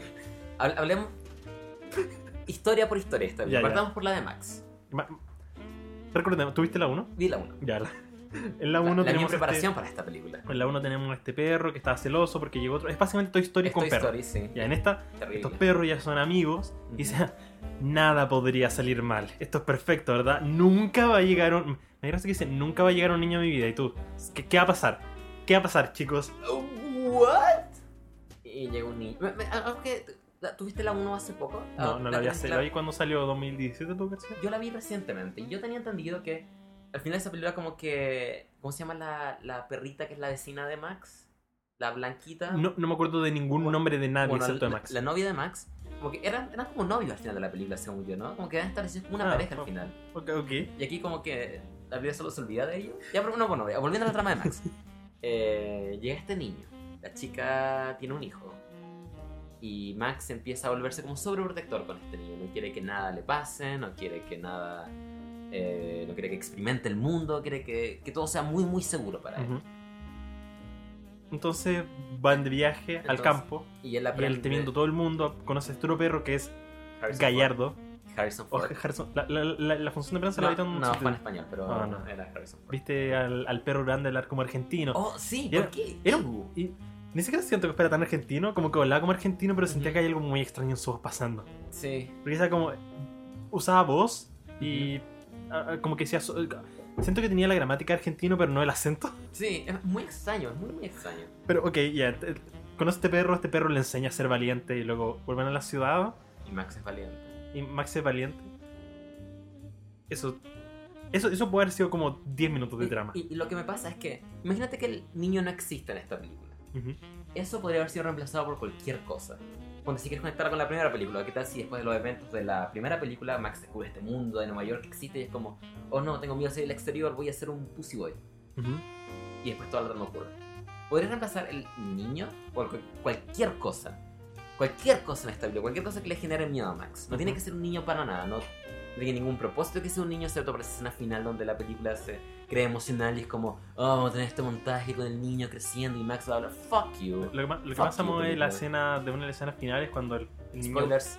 Sí, alerta de spoilers, no sé si a alguien le importa esto, pero cuando, cuando el niño va a la, a la guardería y antes de entrar abraza a los perros, eso no imaginar a los, papás diciendo, conche tu madre, weón, yo te crié y vos venías a abrazar a los perros.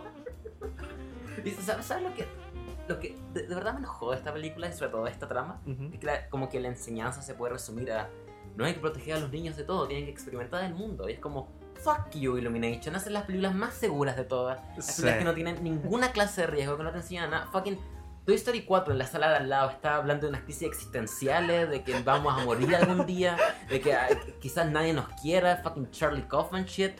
Y acá estamos como, oh, Dougie mira puppy, Kevin Hart haciendo. Hablemos de la trama de Kevin Hart. Superhero, guys. Uf. Mira, debo decir que esta- su trama tiene la única escena que puedo decir que me gustó de la película. Que es cuando le estás haciendo este, este como montaje de superhéroe y tienes como esta Ah, animación un poco, un poco clásica, como clásica de cómics. Fue la única escena que me gustó de toda la película. Que puede decir como acá hubo algo de, de creatividad en esta escena. No, la, la, la vi doblada y aún así odié a su personaje. Que ay, me imagino, en la vers- me imagino en la versión inglés es lo mismo de Kevin Hart gritando. Sí, Kevin yo, Hart solo grita. tú la, la original la viste. en- La vi en inglés. Ah, ya, yo igual la vi en inglés y solo grita. me molestó mucho la voz de Kevin Hart. Kevin Hart es cáncer. Dios mío. Em, God fucking damn it. pero, a ver, me imagino que no, no hay tanto improv en una película animada, ¿sí? Como que debe estar bastante. Pu- puede, puede haberlo. puede Bueno, pero eh, siento que Elimination in- ha intentado perfeccionar tan desesperadamente este tipo de humor como random, como random YouTube video. eh, y, y tiene estas escenas como, como el, el conejo diciendo ¡Ah! Y dice, ¿estás asustado? No, eso lo digo a decir ¡Ah! Una estatua. Y es como. O no, no, no es gracioso si lo gritas más. Como que la, la filosofía de Illumination con el humor es: mientras más lo gritas, más divertido es. Es como mientras más, más cosas aleatorias. Mientras más ruidosa sea tu película en todo sentido, onda. Más cosas pasando, más, más estallido. Es la peor parte de Family Guy, pero por una hora y media. Hey Lois, remember this? Eh, Em, random. Eh, me encanta que esa, la perrita que aparece como, oh, tenemos que salvar al oso, era un oso. No, no era un tigre. Tigre. Un tigre. Tenemos que salvar a este tigre. Aparece de la nada, ocurre toda esta historia y después solo desaparece. Ah, de- ¿De de- dónde vino ella? Nadie lo sabe. Detesto también el hecho de que esta película tiene una un, un mensaje muy confuso sobre los animales de circo. Porque, Sí. por un lado, habla sobre que ya, había que rescatar. Yo, yo en un momento pensé que la- el malo iba a ser obviamente el, el- el- el humano, El, dueño del circo. pero iba a ser solamente él. Que él, iba- él era el tipo malo. Pero la película compromete que los lobos eran malos, que el mono era malo. Y finalmente habla de, ya, este, este animal en sí merece ser salvado. Los otros, fuck them. Sí, porque son Porque son malos, así que, así que de- merecen estar en el circo porque ellos quisieron estar ahí. Como no hubiera sido mucho más interesante quizás comprometer emocionalmente. Yo, yo en un momento pensé como, ¿por qué no razonan con los lobos? Quizás los lobos no son malos, quizás ellos lo ayudarían. Esto, es demasiado complejo para una película de Illumination como ¿es, es bueno o es malo? sin contar que adoro que el malo, el malo encierra a este tigre y deja la llave como en un poste. Ah, Se va. sí, al lado. Así como, ¿por qué alguien haría eso? Whatever. ¿Por qué no te la llevas? Y después liberan al tigre y whatever. La tercera trama es... De hecho, hay, hay un momento en que mm, a los lobos, cuando est- está to- este otro lobo que queda como atrapado en una máquina, dicen, tienen que, tienen que salvar, o sea, tienen que rescatar, o sea, tienen que traer de vuelta al, al tigre o él va a ser mi nuevo abrigo. Yo pensé como, oh, quizá hay un, conf- un conflicto porque los lobos como que tienen este amigo y tienen que ayudarlo. No, N- nunca vuelve a ser mencionado ese, ese elemento. supongo Ese, que se volvió su abrigo. sí, supongo porque... Bueno, en teoría no fracasaron, en teoría sí le trajeron el tigre, así que... Ah. Y la tercera trama es esta perra que quiere ser un gato. Que tiene que recoger el juguete de Max que le prometió que iba a cuidar, pero falló.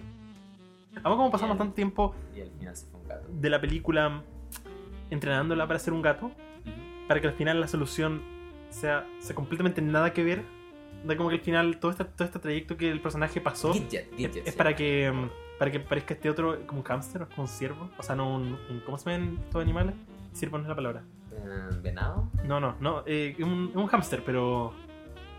¿Gerbo? Gerbo, esa es la palabra. Eso. Eh, este es como ratón, gerbo, hámster, que solo atrapa a los gatos con este láser. Todo, Pero- todo eso que pasamos con el personaje, fuck it, fuck Pero, it. pero no, no te reíste cuando apareció la abuela y vine escuchando el hip hop en el auto porque una abuela no escucharía rap. Toda mi cel estaba muerta de la risa en ese momento, me quería me quería matar. Sin contar que creo, creo que la parte que más odié de esta película fue el montaje de ella entrando para ser gato. Honestamente ya lo borré en mi memoria, Que- no nada de eso. Tenemos este chiste en que le dice, tienes que hacer la caja de arena, y viene un perro y dice como, "Uy, hay regalitos. Es chistoso porque Porque co- caca. comió caca, comió caca. Y, ah, y también no, olvi- no olvidemos que se implica que el dueño de la gata principal le dio marihuana. Sí, ¿Eso pasó? eso pasó. ¿Por qué? ¿Eso es posible? Es para que los adultos estén como, "Ja, ja, yo conozco eso.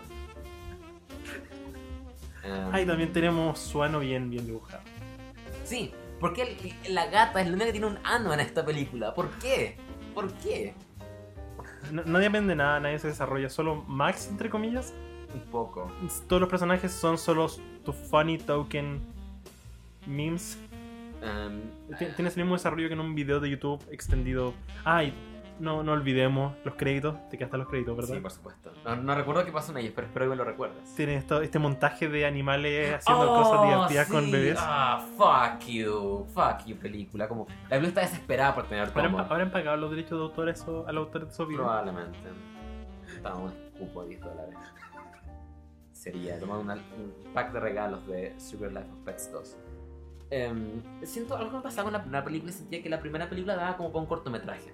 Ujú. Oye, la vida sirve de tus mascotas. Se van, parte como se van los dueños, como todas estas mascotas todas estas cosas, o el primer montaje, y Ujú. después cortar al final de la película, cuando llegan todos los dueños, como bonito. Ujú. Esa era como la idea, siento yo, que Sí. se tiraron para una hora y media.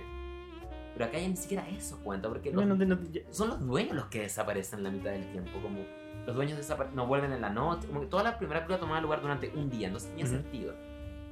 Acá esta trama toma lugar como tres o cuatro días, entonces, ¿dónde están los dueños durante todo esto? Es la vida secreta de tus dueños, ¿dónde están ellos? Whatever, odio esta película, me sí, cargó. la odio. Un Eh, sólido 2 de 10. 2 de 10, porque la animación era colorida a veces. Sí, esto, esto es calidad del príncipe encantador. Y, y peor, pre- preferiría Sí. ver El Príncipe Encantador antes de esto. No pensé que una película de como grandes. ¿Cómo se llama esto? Grande, Por supuesto. grande presupuesto me rompiera más que Parque Mágico, pero lo lograron. Esto es peor que Parque Mágico. el- La, animación está bien fucking uff este año. Como, ¿qué tenemos para el Oscar? Sí, probablemente va a ser Toy Story 4, Toy Story ¿no? 4. Mm. Yikes, guys. Sí, Remember Missing Link. Oh, se estrena en septiembre en Chile. Ya está en internet. Sí. Vamos, cine color, tú puedes. Eh, Spider-Man. Yay, Yay, algo bueno. Eh, me gustó mucho A mí Spider-Man. también, es muy bonita. Que mm, me gustó menos que Homecoming, A mí también. pero es entretenida. Ujú. Es más graciosa que Homecoming, creo yo. Me reí mucho con esta película. Mm, Pero siento que la. O sea, di- disfruté mucho como todo lo que tiene que ver con las con la trama de esta es una adolescente que quiere conquistar a una chica en sus vacaciones. Sí. Solo quería ver eso y cada vez que venía estas escenas de acción era como, no, quiero ver a Tom Holland con Zendaya. Estoy, estoy de acuerdo, pero creo que lo que menos me gustó de esta película en comparación con Homecoming fue que me encanta el contexto de Homecoming. Como es una película de John Hughes en una escuela, en un colegio, pero mete esta trama de, de superhéroe encima. Y siento que acá ya. de- ¿Cuál es, cuál es el, como el, no sé si género parodiado, pero cuál es el género de adolescente que estamos explorando? Porque es Ah, un. fue como la película de vacaciones en cierto sentido. ah, O el road trip movie. sí. Siento que eso es lo que ese es el aspecto que menos me gustó la idea de que están de vacaciones. O sea, eh, tampoco entiendo muy bien cuál es el punto, porque no es como que tampoco aprovechen tanto las Ah, sí, locaciones. el, el punto es que Sony quería tener una película en Europa para vender la película mejor en Europa. De, de- de- de hecho, hecho es interesante, algo, un patrón que he notado con Sony. Tenemos Spider-Man, Far From Home, tenemos Men in Black, International. Saquemos las cosas de Nueva York, llevémoslas a otros países. Ujú. Y también algo que recuerdo en los Sony Leaks que salió, ¿te acuerdas cuando Norcorea hackeó Sony por The Interview? Ajá, sí. Se, se liquearon todos estos documentos de cosas que estaban haciendo con Spider-Man, un desastre que tenía. Y varias de las pitches que tenían era como que la próxima, que Spider-Man 3, The Amazing Spider-Man 3 sea en Inglaterra, que sea en París. O sea, esto es algo que Sony viene trayendo hace mucho tiempo. O sea, no me molesta en, en la teoría el que están sacando de No. Estados Unidos todo, pero. no, para nada, pero sí, no sí, tiene ningún sentido. Sí, que no. que- que- y- Eh, eh, en las Sordónicas hablaban muy bien de esto, es que no ocupan para nada sus locaciones reales. Ujú. Hay un par de situaciones donde yo diría sí las ocupan, que es como cuando están en, el, en Venecia, están como en los botes y puedes ver como los actores como en estos botes y Mm, sí. la Zendaya con las palomas. Eh, creo, creo que me gustó mucho más Zendaya en esta película que la anterior. Oh, yes. Si- Siento que en Homecoming la película está constantemente limitándose porque era, eh, están demasiado guardando el. Abro muchas comillas. Plot twist de que ella era MJ. Ella es Michelle, ella no es MJ, ella es Michelle. Sí, Me da mucha risa que toda la Homecoming siempre es Michelle y ahora siempre es MJ. Sí. Como ahora, que, ahora que ya establecimos que es MJ, solo llamémosla, solo llamémosla MJ. Y me gusta, siento que es mucho más carismático Sí, por es, la relación que empiezan a, a establecer. es más. Hay mejor química. Es más vulnerable esta película, supongo. Sí. En la primera película es full. Ah, whatever, guys, fuck you. Aquí al final es como que admite. Ah, ¿spoilers? Sí, hablamos Ah, spoilers, hablemos un poco más antes Ah, de ya, ok. entrar a spoilers. Em, sí, pero su, su base está mucho mejor desarrollada en esta película y me, me, gu- me gusta mucho donde esta película deja Spider-Man. Sí. Creo que, eh, eh, bueno, todos han hablado al final, vamos a evitar hablar de él hasta que hablemos de spoilers, pero... em, hablemos de... De Jim- Gyllenhaal. Creo que él es The Boy himself. magnífico. La- mi, Ujú. mi parte favorita, probablemente, creo, tengo, tengo problemas con el, el personaje, como, se, co- eh, como la- el backstory que se le dio al personaje, y creo que está haciendo ridículo. ridículo lo que está haciendo con los, con los villanos de, de Spider-Man. Pero creo que él abraza toda la ridiculez, todo el, el campi de este personaje y es, es- es divertidísimo. Es Jake Gyllenhaal al 80% de intensidad. Y es la intensidad perfecta. No es Okia, Okia es como 100% de Gyllenhaal. Está como 85% y es, es maravilloso. Y él eleva mucho el material que en manos de otro actor podría haber sido muy, muy... bleh, Como toda esta escena del... No sé quién. Sí, y ahora sí, Ya, que- de solo, solo spoilers. quería decir que Jake Gyllenhaal es, per- es perfecto. Ahora sí entramos en Ahora sí. Eh, toda esta escena está explicando su plan a todas estas personas que ya saben cuál es su plan. Sí. Pero él es divertido, que está como saltando y Pero- y igual creo que la dirección un poco entiende esto porque tiene estos acercamientos ridículos como no podría haberlo hecho sin ti. Sí. Pero detesto, pero con mi alma, el que diga como oh, eh, eh, Tony aprenderá no sé qué cosa y tenemos este, este, esta escena de Civil War en que agarran Ah. como, agarran como un extra X, lo acercan y oh, era Jim Gyllenhaal todo el tiempo. Ah, a mí me encanta, me encanta que un actor como de Iron Man 1 o 2, no, de la 1, porque Ah, estaba sí, Jeff sí, Bridges. sí. Eh, Eso, eso ocurre en Iron Man 1, ¿cierto? sé que eso ocurre. Ah, ya. ¿Es, es Estoy, esperando que sea el mismo actor porque la verdad es que no he ido a revisar, Yo pero que espero, sí. espero que sí. Yo tal- creo que sí. No creo que el actor se haya, un actor random se haya renegado a aparecer. Em, su trama es muy, muy ridícula y todo el, el, el- ¿Cuál es el objetivo de, de Jake Gyllenhaal en esta película? Como síndrome, síndrome sí, sí, increíble. como síndrome, como, Voy a matar a los superhéroes y voy a ser yo un superhéroe. eh". Me encanta mucho, ya hablando de spoilers, que al final cuando está J. Jonah Jameson dice como el guerrero, inter- guerrero intergaláctico, mejor superhéroe de todos los Dios mío. tiempos, Mysterio. Dios mío. J. Jonah Jameson, conche tu madre. Me No, puedo creerlo. Estoy, de, de verdad que no puedo creer que alguien haya tomado Sí. esa decisión, se haya aprobado y hayan dicho, hagámoslo. Vamos con esto. Me encanta que mm, el Daily Bugle ahora es como el Infowars del MCU. Me imagino perfectamente J. Jonah Jameson hablando como Crooked Hillary and her emails. Release the emails. Bernie Sanders more like Bernie fucking communist. no sé. Linda yo- mira, yo escuché a mucha gente hablar de, de que había una escena que era tan impactante que te deja así pa'l hoyo. Y yo cre- creo que tuvimos casi la misma teoría de que iban a meter quizá a Tobey Maguire o Sí, ya- decían como, es tanto el hype por esta escena que a menos que sea como Tobey Maguire, que entra y es, wow, multiverse. Como no podía ser tanto. En el momento que admitieron que todo era un fiasco y que no había multiverso, yo pensé, ah, ya no. no, no. Pensé, a lo mejor un cameo. A ver, como, como- me imagino algo como Stan Lee, como que alguien, no sé, le entregara el periódico a, a Peter Parker y resulta que Es Maguire. Maguire, no sé, algo así. Y ya, de hecho, yo llegué un poco tarde a la película y cuando ya estaba terminando, pensé como, oh, quizás al principio, quizás me la perdí. Ah. Y luego empiezan los créditos y ya tenemos esta escena de, de ¿cómo se llama esto? De Peter con, con, Con MJ ahí subiendo, bajando, la dejan y luego tenemos esta imagen. En- es que es como un... Como Times Square. Sí, es como Times Square, Pero no realmente. Una pantalla gigante. es una pantalla Me gigante. imagino que esto en Nueva York.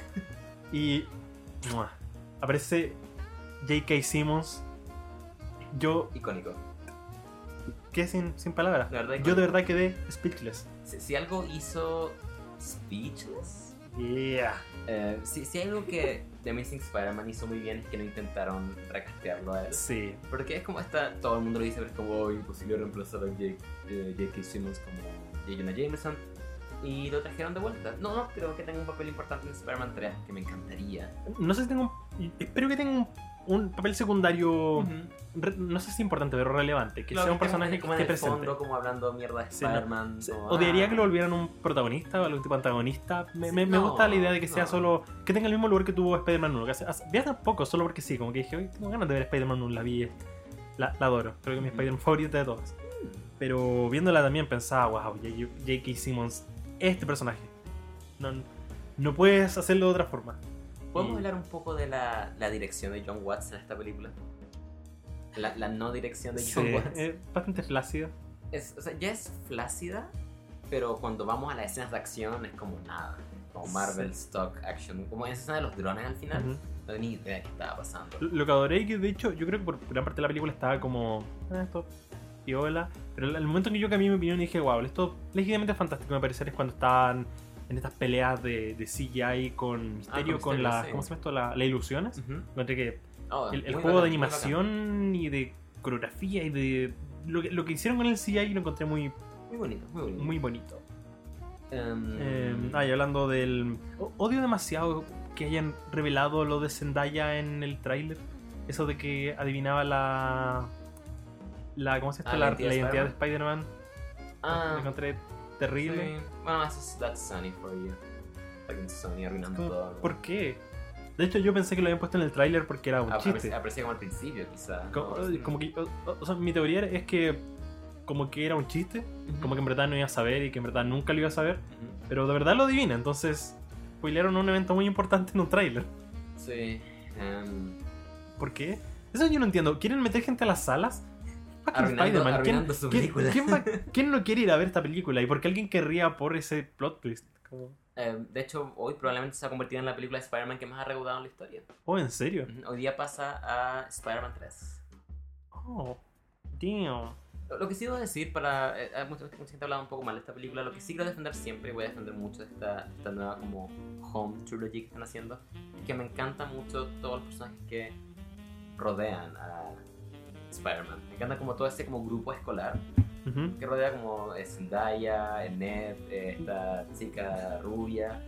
Eh, los encuentro tan tan divertidos juntos. Me, me sentí muy abuelo porque me molestó mucho el diálogo, o sea, el, el- lenguaje que usaban cuando, por ejemplo, Ned estaba diciendo como, hey babe, eh, eh", no me sentí muy viejo, como, obviamente que deben hablar los adolescentes, pero lo encontré como, no sé. Oh, yo, como- yo lo encontré demasiado raro cuando están como hablando por, como por WhatsApp, como están uno al lado del otro.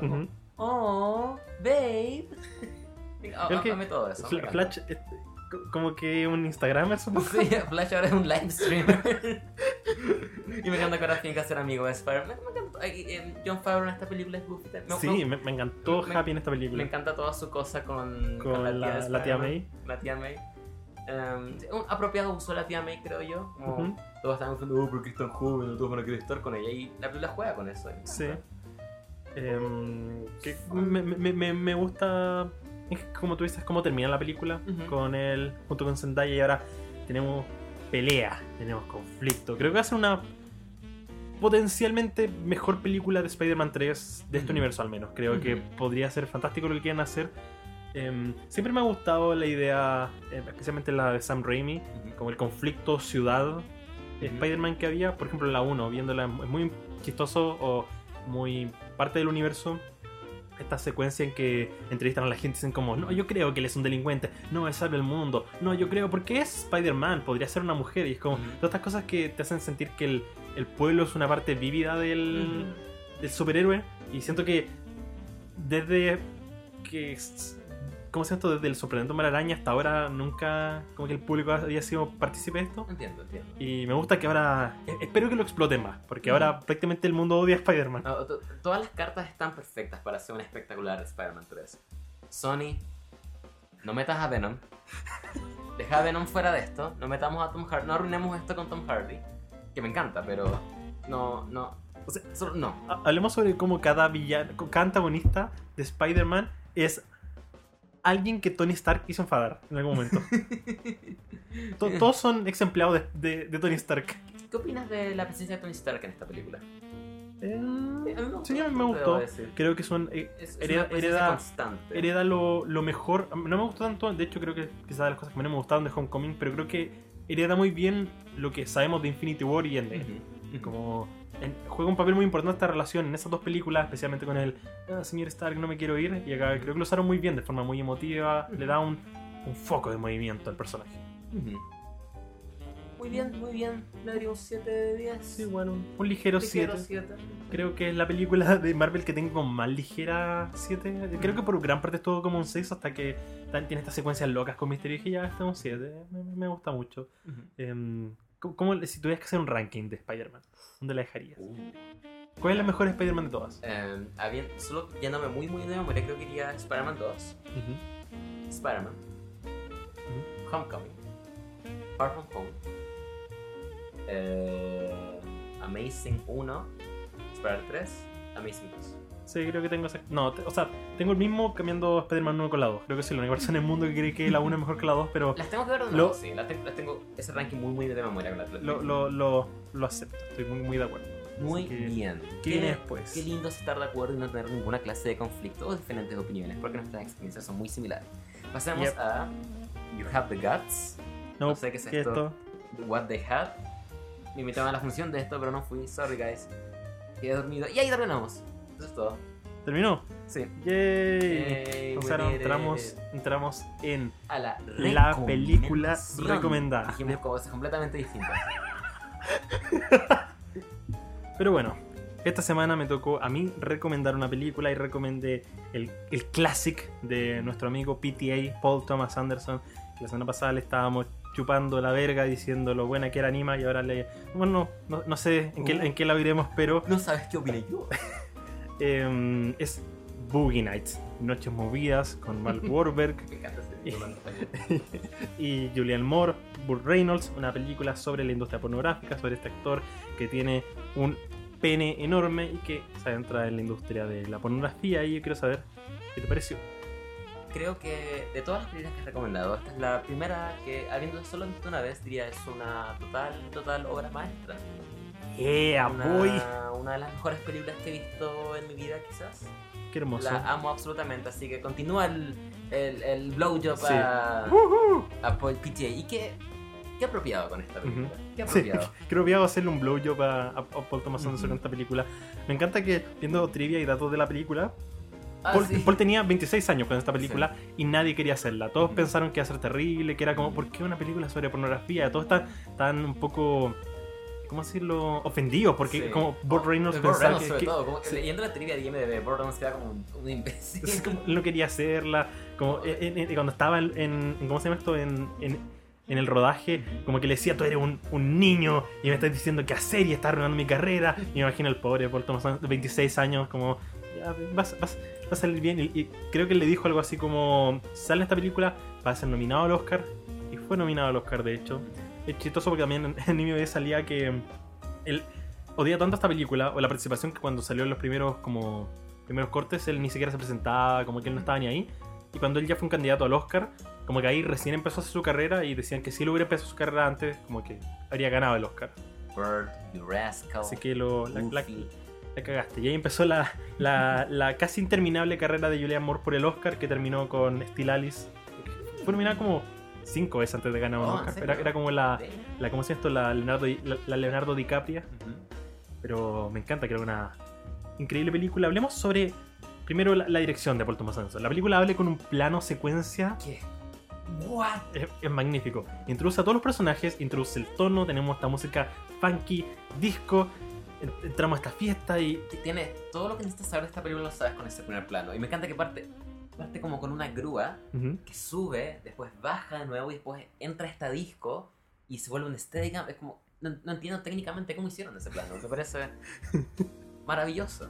Ma- De, de verdad maravilloso. Estoy como. De, de- hecho, me pasaba mientras veía la película, como estaba tomando notas para el podcast ahora para Ujú. comentarla y.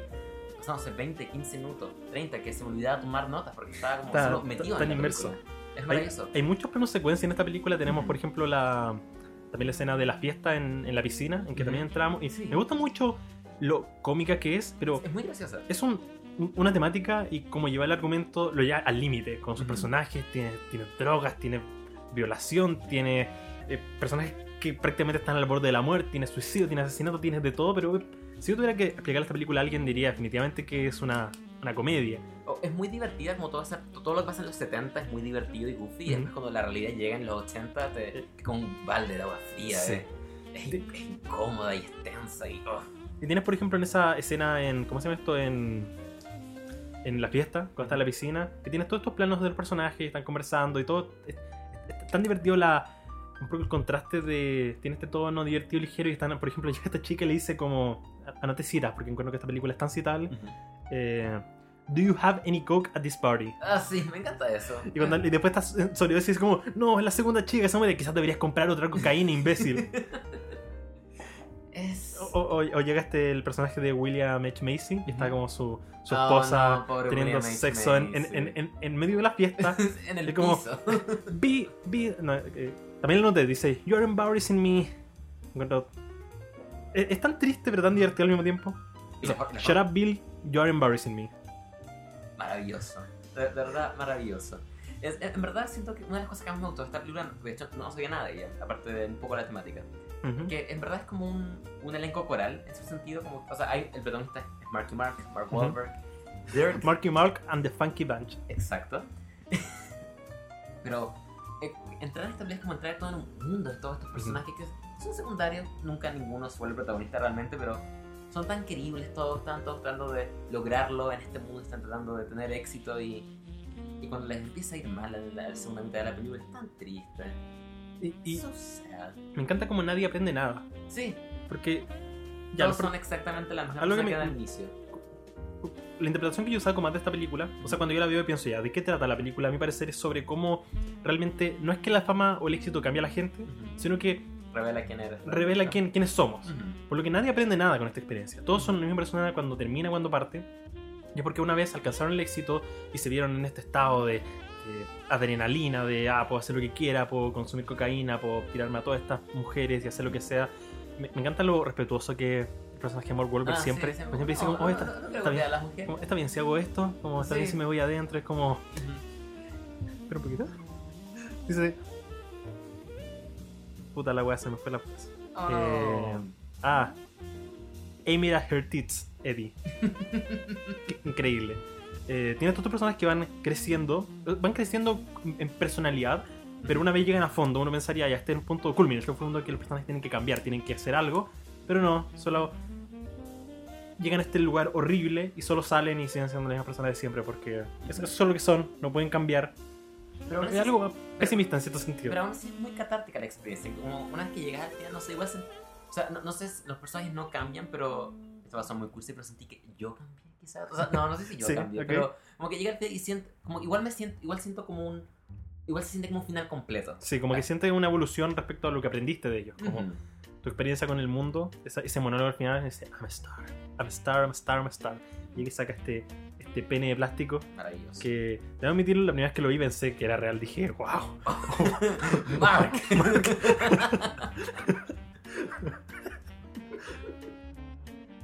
De hecho, no sé si marca pero originalmente DiCaprio iba a ser este personaje. sí. Y como que siento que lo que tiene Mark Wahlberg es que Es como inmaduro. sí, en este papel ¿Cómo es, así? es inocente, pero al mismo tiempo no se ve, no, no es...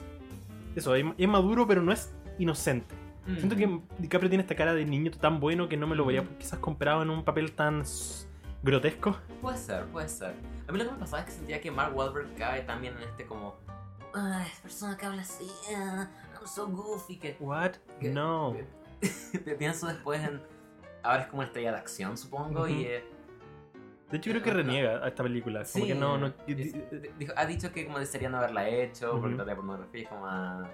Mark... probablemente el mejor el papel que ha hecho en su tu vida. Cállate.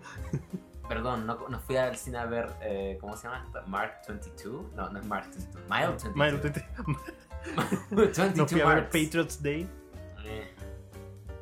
Em, pero eh, bueno, algo, algo muy interesante que me pasa con esta película y con le- leyendo como la trivia, toda la gente, eh, todas Ujú. las personas que no quisieron estar en ella o que ya solo por la temática no quisieron estar en ella. Em, bueno, que esta película lo que hace muy bien es en- en- encontrar la humanidad en este ambiente que a primera instancia Sí. podría ser muy, no sé, como grotesco, podría dar mucho como para "Ah, eh, teta y pene", y como Ujú. encuentra eh, eh, me recuerdo un poco cuando hablábamos como del juego del niño la semana pasada, que mucha gente está como, ay no, las películas son violentas. No, no, no, pero si ves más allá de eso, hay, Sí. hay, hay Ujú. mucho cariño detrás de esas películas. La- algunas, no todas quizás, pero hay, hay cosas de calidad en ellas. Siento que es como el equivalente como en- con la industria pornográfica casi, como puedes tomar este, este, te- este tema o este, esta industria de una manera muy superficial, de una manera muy grotesca, pero hay, hay personas detrás, sí. Ujú. No sé, ver, me partió mucho el corazón la escena en la que Julian Moore quiere como tener de vuelta a sus hijos. Sí. Como, Pero- oh. Es curioso porque uno quiere. Uno, uno como que eh, realiza un cariño con el personaje, entonces tú quieres que le vaya bien, pero cuando tú lo, lo, lo piensas, tú, tú sabes que ella no, no, no debería. No debería. Como sí. en la vida real, si tú te enteras que este juicio, tú pensarías, no, Sí. no, no le den este, como que ella después consu- sigue consumiendo droga. La escena Ujú. que me- siempre me ha perturbado cuando ella dice que su, sus dos niños son su hijo y Eddie. Ujú. Pienso, ay, como ese tipo que se está, como Ujú. tienen sexo en cámara y lo trata como su niño, siempre encuentro esa relación. O sea, no creo que esté mal en, en un sentido narrativo, pero es tan grotesca. Sí. Es, es, la película no se disculpa por nada y me encanta eso. Eh, es curioso porque igual la película siento que tiene una mirada bastante crítica sobre el mundo de la pornografía y Ujú. mucha gente que espera activa partícipe de ella decía como no esto no, no refleja lo que es la verdadera Ujú. pornografía Pero, pero tienes como este este productor que finalmente entra entra a la cárcel por por tener como pornografía infantil. sí por Oh. cómo se llama esto por y al final tenemos esta escena en que le están como golpeando y Sí. espiando y igual pienso oh sí qué bueno O, creo que creo que el mismo personaje cuando está en la fiesta y le dice como can I see it como oh yeah, of course", y lo saca y es como, es como, thank you y tiene una cara Sí, lo- lo horrible. como congelado, como con una sonrisa. Uy, de los fríos pensar en eso de vuelta. Em, partamos del principio. Ujú, sí Que- creo que la película tiene, tiene un, un punto muy de inocencia con el personaje porque Ujú. tenemos a Mark Wahlberg y se introduce como este chico de casa que mm, es tonto Sí, es muy tonto. es muy ignorante, le ama al colegio, realmente no tiene nada que hacer en la vida. Es una, es una bala perdida por el mundo. Me, me encanta que sus vidas son como oh, fotos de autos, chicas, la luna, Bruce Lee. Es como. Es tan, es tan típico, es tan. Es patético un poco. Sí. Ah, Pero, ah, ah, pero hay, entrañable. hay una escena que me encuentro muy... eh, cuando están en... La primera escena creo que lo- donde, lo, donde lo vemos teniendo sexo. Ujú. Está como con una chica en una cama y empieza como a saltar sobre la cama. y Es como, Sí, "Este es un- es un es niño. sí, es, es un niño con- que, que obtiene mucho, mucho poder. Y creo que la primera vez que la vi lo- me impactó el tiro. La- en- tenemos la escena inicial, luego viene Bob Reynolds y se encuentra con él en, el, en la cocina y dice como, hey, que como, ¿quieres chupármela? Ujú. O solo puedes mirarla y es como, me, me da pena, como un pobre niño que Sí. intenta sacar dinero de Sí, su sí. miembro gigante. Se siente como casi un poco abusado, supongo, Sí. en ese sentido. Oye, que hasta casi tan acostumbrado que ya ni lo cuestiona. Como, Ujú. eh, 20 si quieres chuparla, 10 si quieres solo verla. Y ahora no está como, no. no, solo- Eh, igual me gusta mucho ese, como arista, no sé si artística, pero Bob Reynolds, el personaje es como que cree en la calidad del cine que está haciendo. Sí. Dice, no, vamos a grabar una película de verdad, con personajes, Mm. con una trama. Y, y eso se va evolucionando como que quieren hacer una franquicia de, de este personaje. eh, no me acuerdo cómo se llama el. Ah, oh, lo, tengo atado, lo tengo atado. Em, Sé que es Dirk Dinger. Dirk, Dirk, Dirk Dinger es el personaje. Sí, su, su nombre es artístico, pero el personaje. Brock Landers. Eso, Brock Landers quiere hacer una franquicia que es como, como un James Bond, pero tiene esta música disco de los Ujú. 70, está tan goofy. Y, y, y es tan real también, porque hay tanta, hay tanta, tanta gente que es como te dice, no, yo quiero hacer esto, verdad. En, en la, en la vida real estoy hablando. Ujú. Quiero hacer esto, y todos estos grandes planes, pero a la hora como de grabar o estar ahí, Ejecutarlo. solo es como a poner una cámara. Claro, todo el rato está bien. Pero, pero, Y tenemos este inicio, tenemos este personaje que lo único que sabemos de él es que tiene este miembro enorme ujú, y que es imbécil.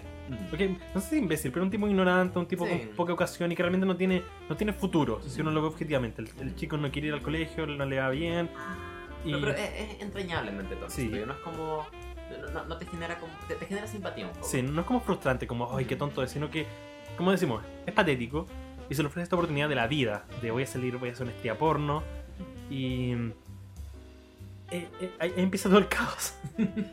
Eh, se empieza a introducir esta- este, este universo. Y creo que durante todo el primer acto tenemos esta introducción a los personajes. Me da. Me encuentro muy eh, carismático y un poco triste el personaje de Don Chidley. Al final Ah, tenemos esta sí. escena en donde como que quiere sacar dinero. No, no creo que está haciendo al final, pero se ve enfrascado en este como masacre en una tienda. Ah, sí, creo que eso, solo iba como. eh, Bueno, él iba al banco, no le dan dinero porque Ujú. había trabajado en industria pornográfica. No se lo va a comprar como se pan a la tienda y ocurre este triple asesinato. Y, Hay, hay alguna situación que lo encuentro tan tétrico, o sea, no tétrico, como triste, cuando está como temblando, así como, como que él no quiere estar ahí, él no tiene Sí. culpa de nada, más encima él durante toda la película él quiere ser un cowboy, pero no, no debería ser un cowboy porque Sí. es negro. Y al final simplemente adopta que si quiere venderse como negro tiene que hacer hip hop. Y es tan triste eso como tiene que abrazar Sí. finalmente la cultura que debería estar haciendo, como, como en Green Book. Ups.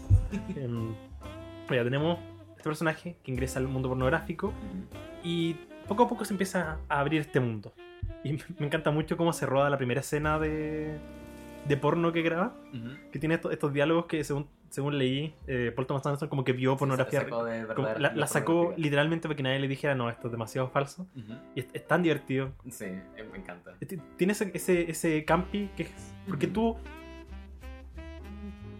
Como que si tú has visto pornografía alguna vez, tú sabes que las actuaciones son terribles, sabes Sí. que sea este diálogo y es algo que cuando lo ves puesto de una forma algo objetiva, como fuera del contexto de la pornografía, es tan ridículamente Sí. No, es muy, o sea, pero algo que captura muy bien esta presentación es como ese camp setentero, sino que es Sí. algo muy, muy, muy particular. No, no solamente es, es como la mezcla de los, los disfraces con ese look medio como 8 milímetros, 16 milímetros, esa como sobre, sobreactuación de Esa todo. proporción casi de uno a uno. Eh, t- todo encaja perfecto y está tan, tan bien hecho. Me encanta. Em, ha- hablando ya, bueno, entra eh, Marky Mark, lo voy a llamar Marky Mark para el resto de esta, de esta discusión, a este mundo y tienes todo esto otro, este universo de personajes. Tienes a Don Cheadle que estamos, tienes a eh, John C. Reilly. que prepara tragos y hace magia. tienes a eh, Philip Seymour Hoffman también. Sí, que es gay. también. Esa es la única como gracia en estos. Tiene como este conflicto de que en un momento se enamora del pobre Ujú. y él es como, what the fuck. Oye, pero, sigue, pero siguen siendo amigos. Eddie no es homofóbico. Tenemos a eh, William H. Macy, que su esposa tira con cualquier persona Sí, delante de él, no le importa nada. Sí, Encuentro devastadora esa escena. Es algo muy extraño porque yo siempre, o sea, me, me cuestiono mucho esa escena final en que el, tenemos este, este- el plano lo encuentro magnífico. Ujú. Como la, la cámara lo siguiendo, tenemos este año nuevo, la música disco. eh, me encanta esa disociación de tonos de que tenemos esta música disco alegre y tú vas por el arma. Luego, fuera de la, la, la mata fuera de cámara Ujú, y todo el mundo se como, "Ah, no puedo. Y va y se suicida. Y siempre encuent- encuentro que el personaje es trágico. Es muy trágico. Pero igual cuando uno lo piensa como fríamente es una que celos dentro de Sí, todo. sí. Como podría haberse divorciado, podría haberse ido con ella, pero es casi como este personaje que está constantemente pisoteado, lleva al límite. Es como el, Sí. una forma muy dramática y tragicómica de representarlo. Y, y también marca un punto en la vida, porque una vez que ocurre eso es como todo se empieza a dar la Sí, mierda. empieza a los 80 y- los 80 y todo se va a la mierda. Em, porque es- creo que nada realmente como muy trágico ocurre en la película hasta ese Ujú. punto. Todo es una comedia divertida. Una chica casi muere sobredosis, pero siempre con el tono Sí, ligero. nu- nu- Nunca, o sea, la ves un poco sangrar de, de- de la nariz, pero nunca la ves como morir, nunca tiene Ujú. una convulsión horrible. O bueno, sí, un poco. Pero, Pero siempre el tono, el pero tono es goofy, ligero. Claro. Hay un momento que la banda sonora, cuando ya empezamos con como estas secuencias con ellos en los autos, eh, donde Marky Mark se está masturbando por- para complacer a un tipo, Ujú. tenemos una música tan, tan tétrica, como que el tono cambia automáticamente, ahí ya no, no es Sí. divertido, es, es- es horrible. Me, me recuerda mucho a um, un poco el de Wall Street. Ujú. Recuerdo esa escena final cuando está Jordan Belfort como escapa, eh, tomando a su hija, como dejando a, a Sharon Tate, iba a decir, a... ah, ¿Cómo se llama? A, Margot Ma- Robbie. Margot Robbie. Y es una escena trágica, pero... No, no, es, ah, bueno, está- están dis- discutiendo y solamente falta con que Scorsese corte a un plano de la niña escuchando esta discusión y como todo el contexto cambia completamente. Esto ya no es goofy, esto ya no es divertido, esto es perturbador casi. Es muy, muy triste. Este hombre y esta mujer están como abandonando a su hijo por sus Mm. horribles, horribles discusiones. Y sentí que después de la parte de los 80 es como eh, tienes ese cambio. Que algo cambia la dirección. Creo que tiene mucho que ver con los movimientos de cámara también. Entonces, durante todas las secuencias de los 70, la cámara constantemente se mueve, se acerca, estamos cámara en mano. Es, maravilloso, pero en los 80 todo es más, más calmado, es más, o más realista, supongo en cierto sentido, y Sí. añade tanto esta como, como realidad, como golpeándote Ujú. en la cara. Y es, es, es maravilloso, me sentí. Hay tantas escenas que me tensaron tanto. Creo que eh, la, la escena donde están como en el auto Ujú. y entra Y- este tipo y Como que se la empiezan a besar y como que Sí. está grabando y luego como se pelean y lo golpean y... Ujú. Ah, O, o- incluso ese momento cuando él la reconoce, como, ah, tú Sí. ibas a mi universidad y está como incómoda, Roller Girl está incómodamente. Uy. O también. ese, ese personaje también me, me produce un... Creo que es el único que finalmente como cambia porque al final ella... sí, vuelve al colegio. vuelve al colegio. Pero constantemente, porque al principio, la primera vez que la vi recuerdo que me confundió un poco qué quería ella, porque al principio ella estaba como dando esta prueba y un tipo la mira y le hace como, como el gesto de... Y ella se va nomás. Y dice como, chao. Y se va. Y igual que es un personaje trágico en el sentido que ella al final se confirma que ella lo único que quería era un poco sobresalir en, en algo, en la vida. Y la pornografía era lo único que podía hacer. Y cuando se ve en esta situación, en ese como arrinconado en que puta, parece que llegó el VHS, tenemos que hacer algo como ya el cine no prospera y se tiene que humillar para grabarse en vivo como para como ya ¿qué podemos hacer para sobresalir? ¿Qué- ya, ya, ya está teniendo sexo en pantalla, ¿qué más puede hacer? Va a tener que tener sexo con extraños, como ya ni siquiera con actores. Entonces, ese, ese constante llevada del límite del personaje es tan, tan fuerte, tan intensa. Bueno, supongo, supongo que puede ser de todos los personajes, como todos quieren sobresalir de alguna forma, todos Ujú. quieren eh, ser exitosos en lo que están haciendo, pero de alguna forma u otra la realidad llega y nos pisotea a todos. Ujú. Eh, eh, encuentro muy, hab- hablando del VHS y la, y la muerte como del cine en 35 milímetros, es tan, es tan como entendible la discusión que mm, eh, Burt Reynolds tiene con los, como los productores. Ujú. Como, "Eh, el cine es muy caro, 35 minutos es demasiado caro, crear todo en VHS, VHS es el futuro. Como, pero, pero yo hago cine, yo soy un cineasta. Y estaba como, muy bien, Burt Reynolds. Tarantino, Nolan, PTA y todo ahí, 35 milímetros arriba.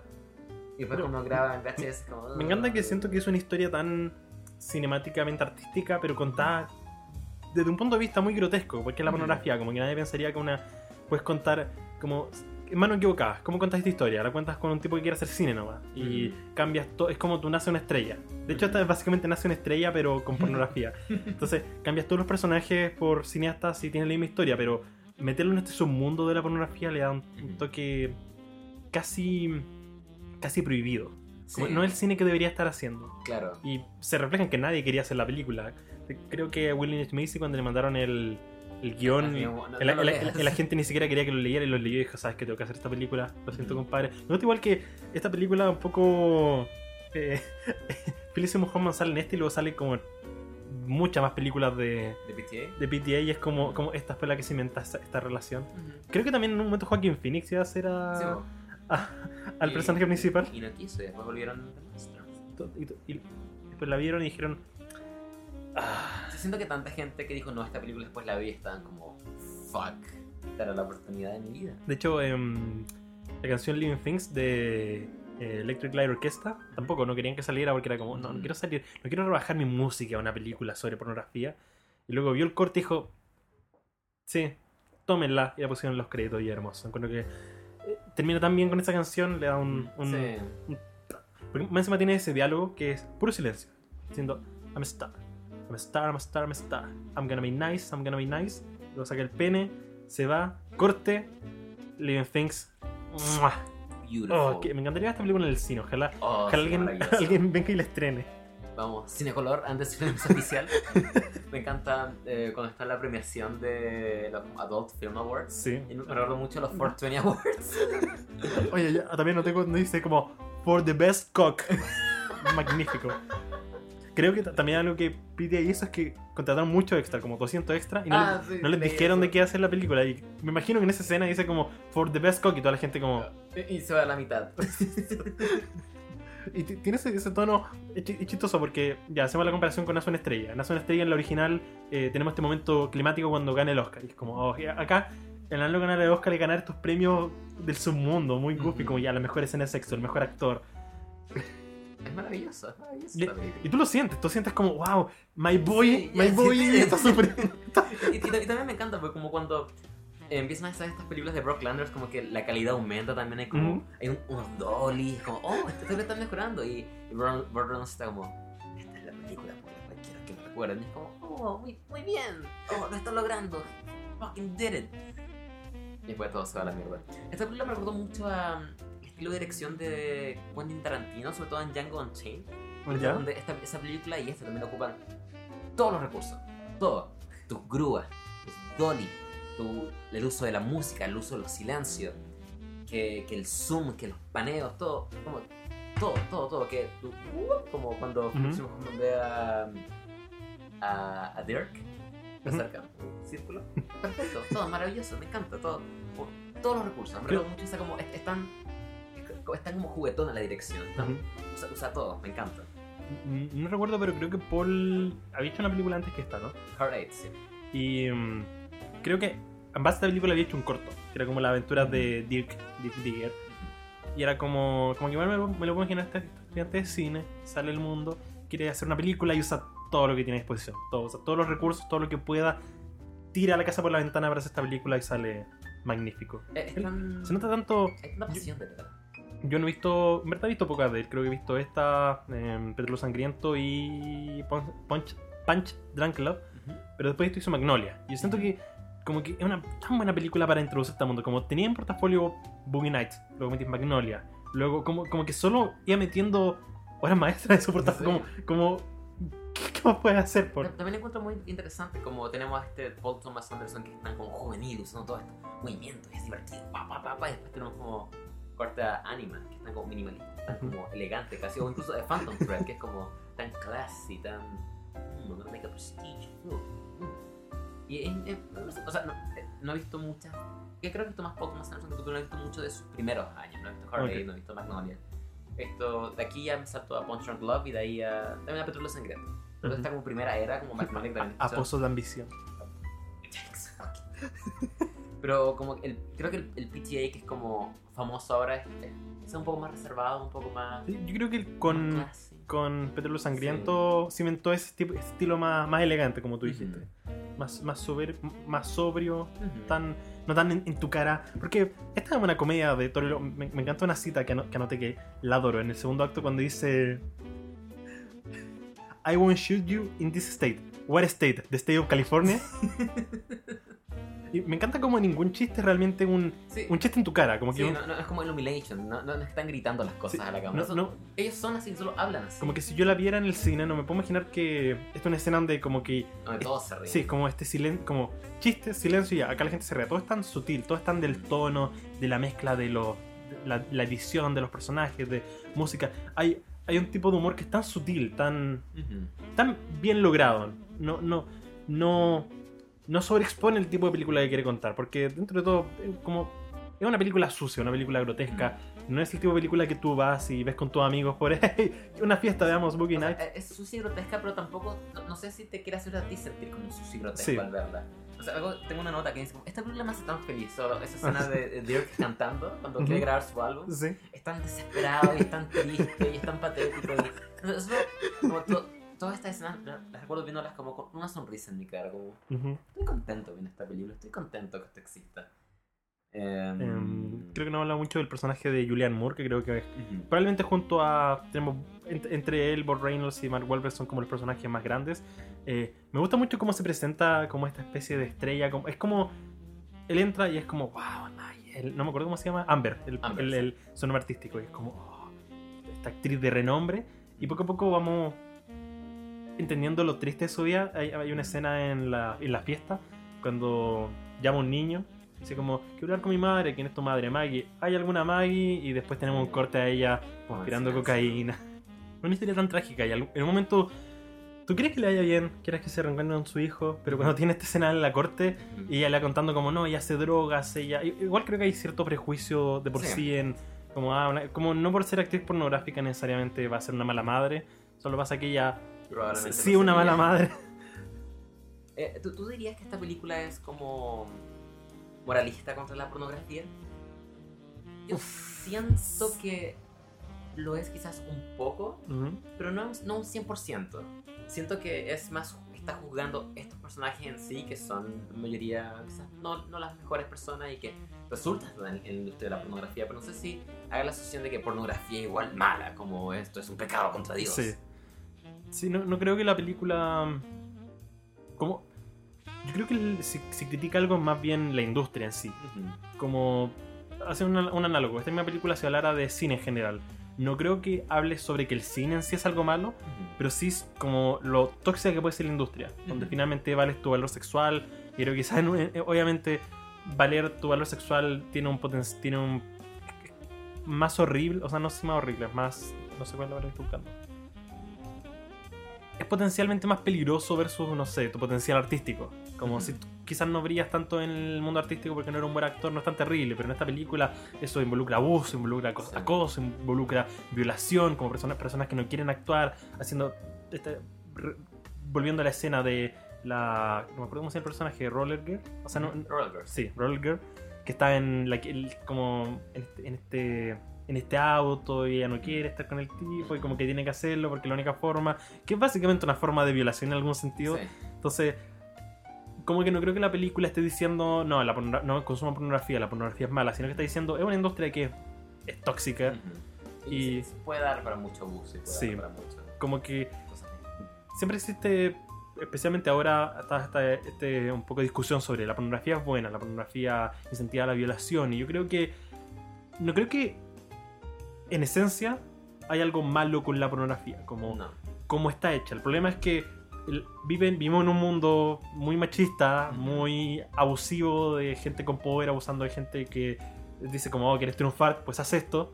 Y si eso ya es triste en, en Hollywood, en donde, donde, donde, donde literalmente el sexo lo es todo, donde violaciones, abuso, es horrible. Al siempre, siempre las personas que tienen poder van a abusar de las que Ujú. tienen menos poder y eh, siento que eso se da en cualquier industria, ya sea en los automóviles, hasta el cine, hasta la pornográfica. Quizás en la industria pornográfica es un poco más directo, quizás un poco más claro, como la eh, eh, ¿qué es esto? Haz esto.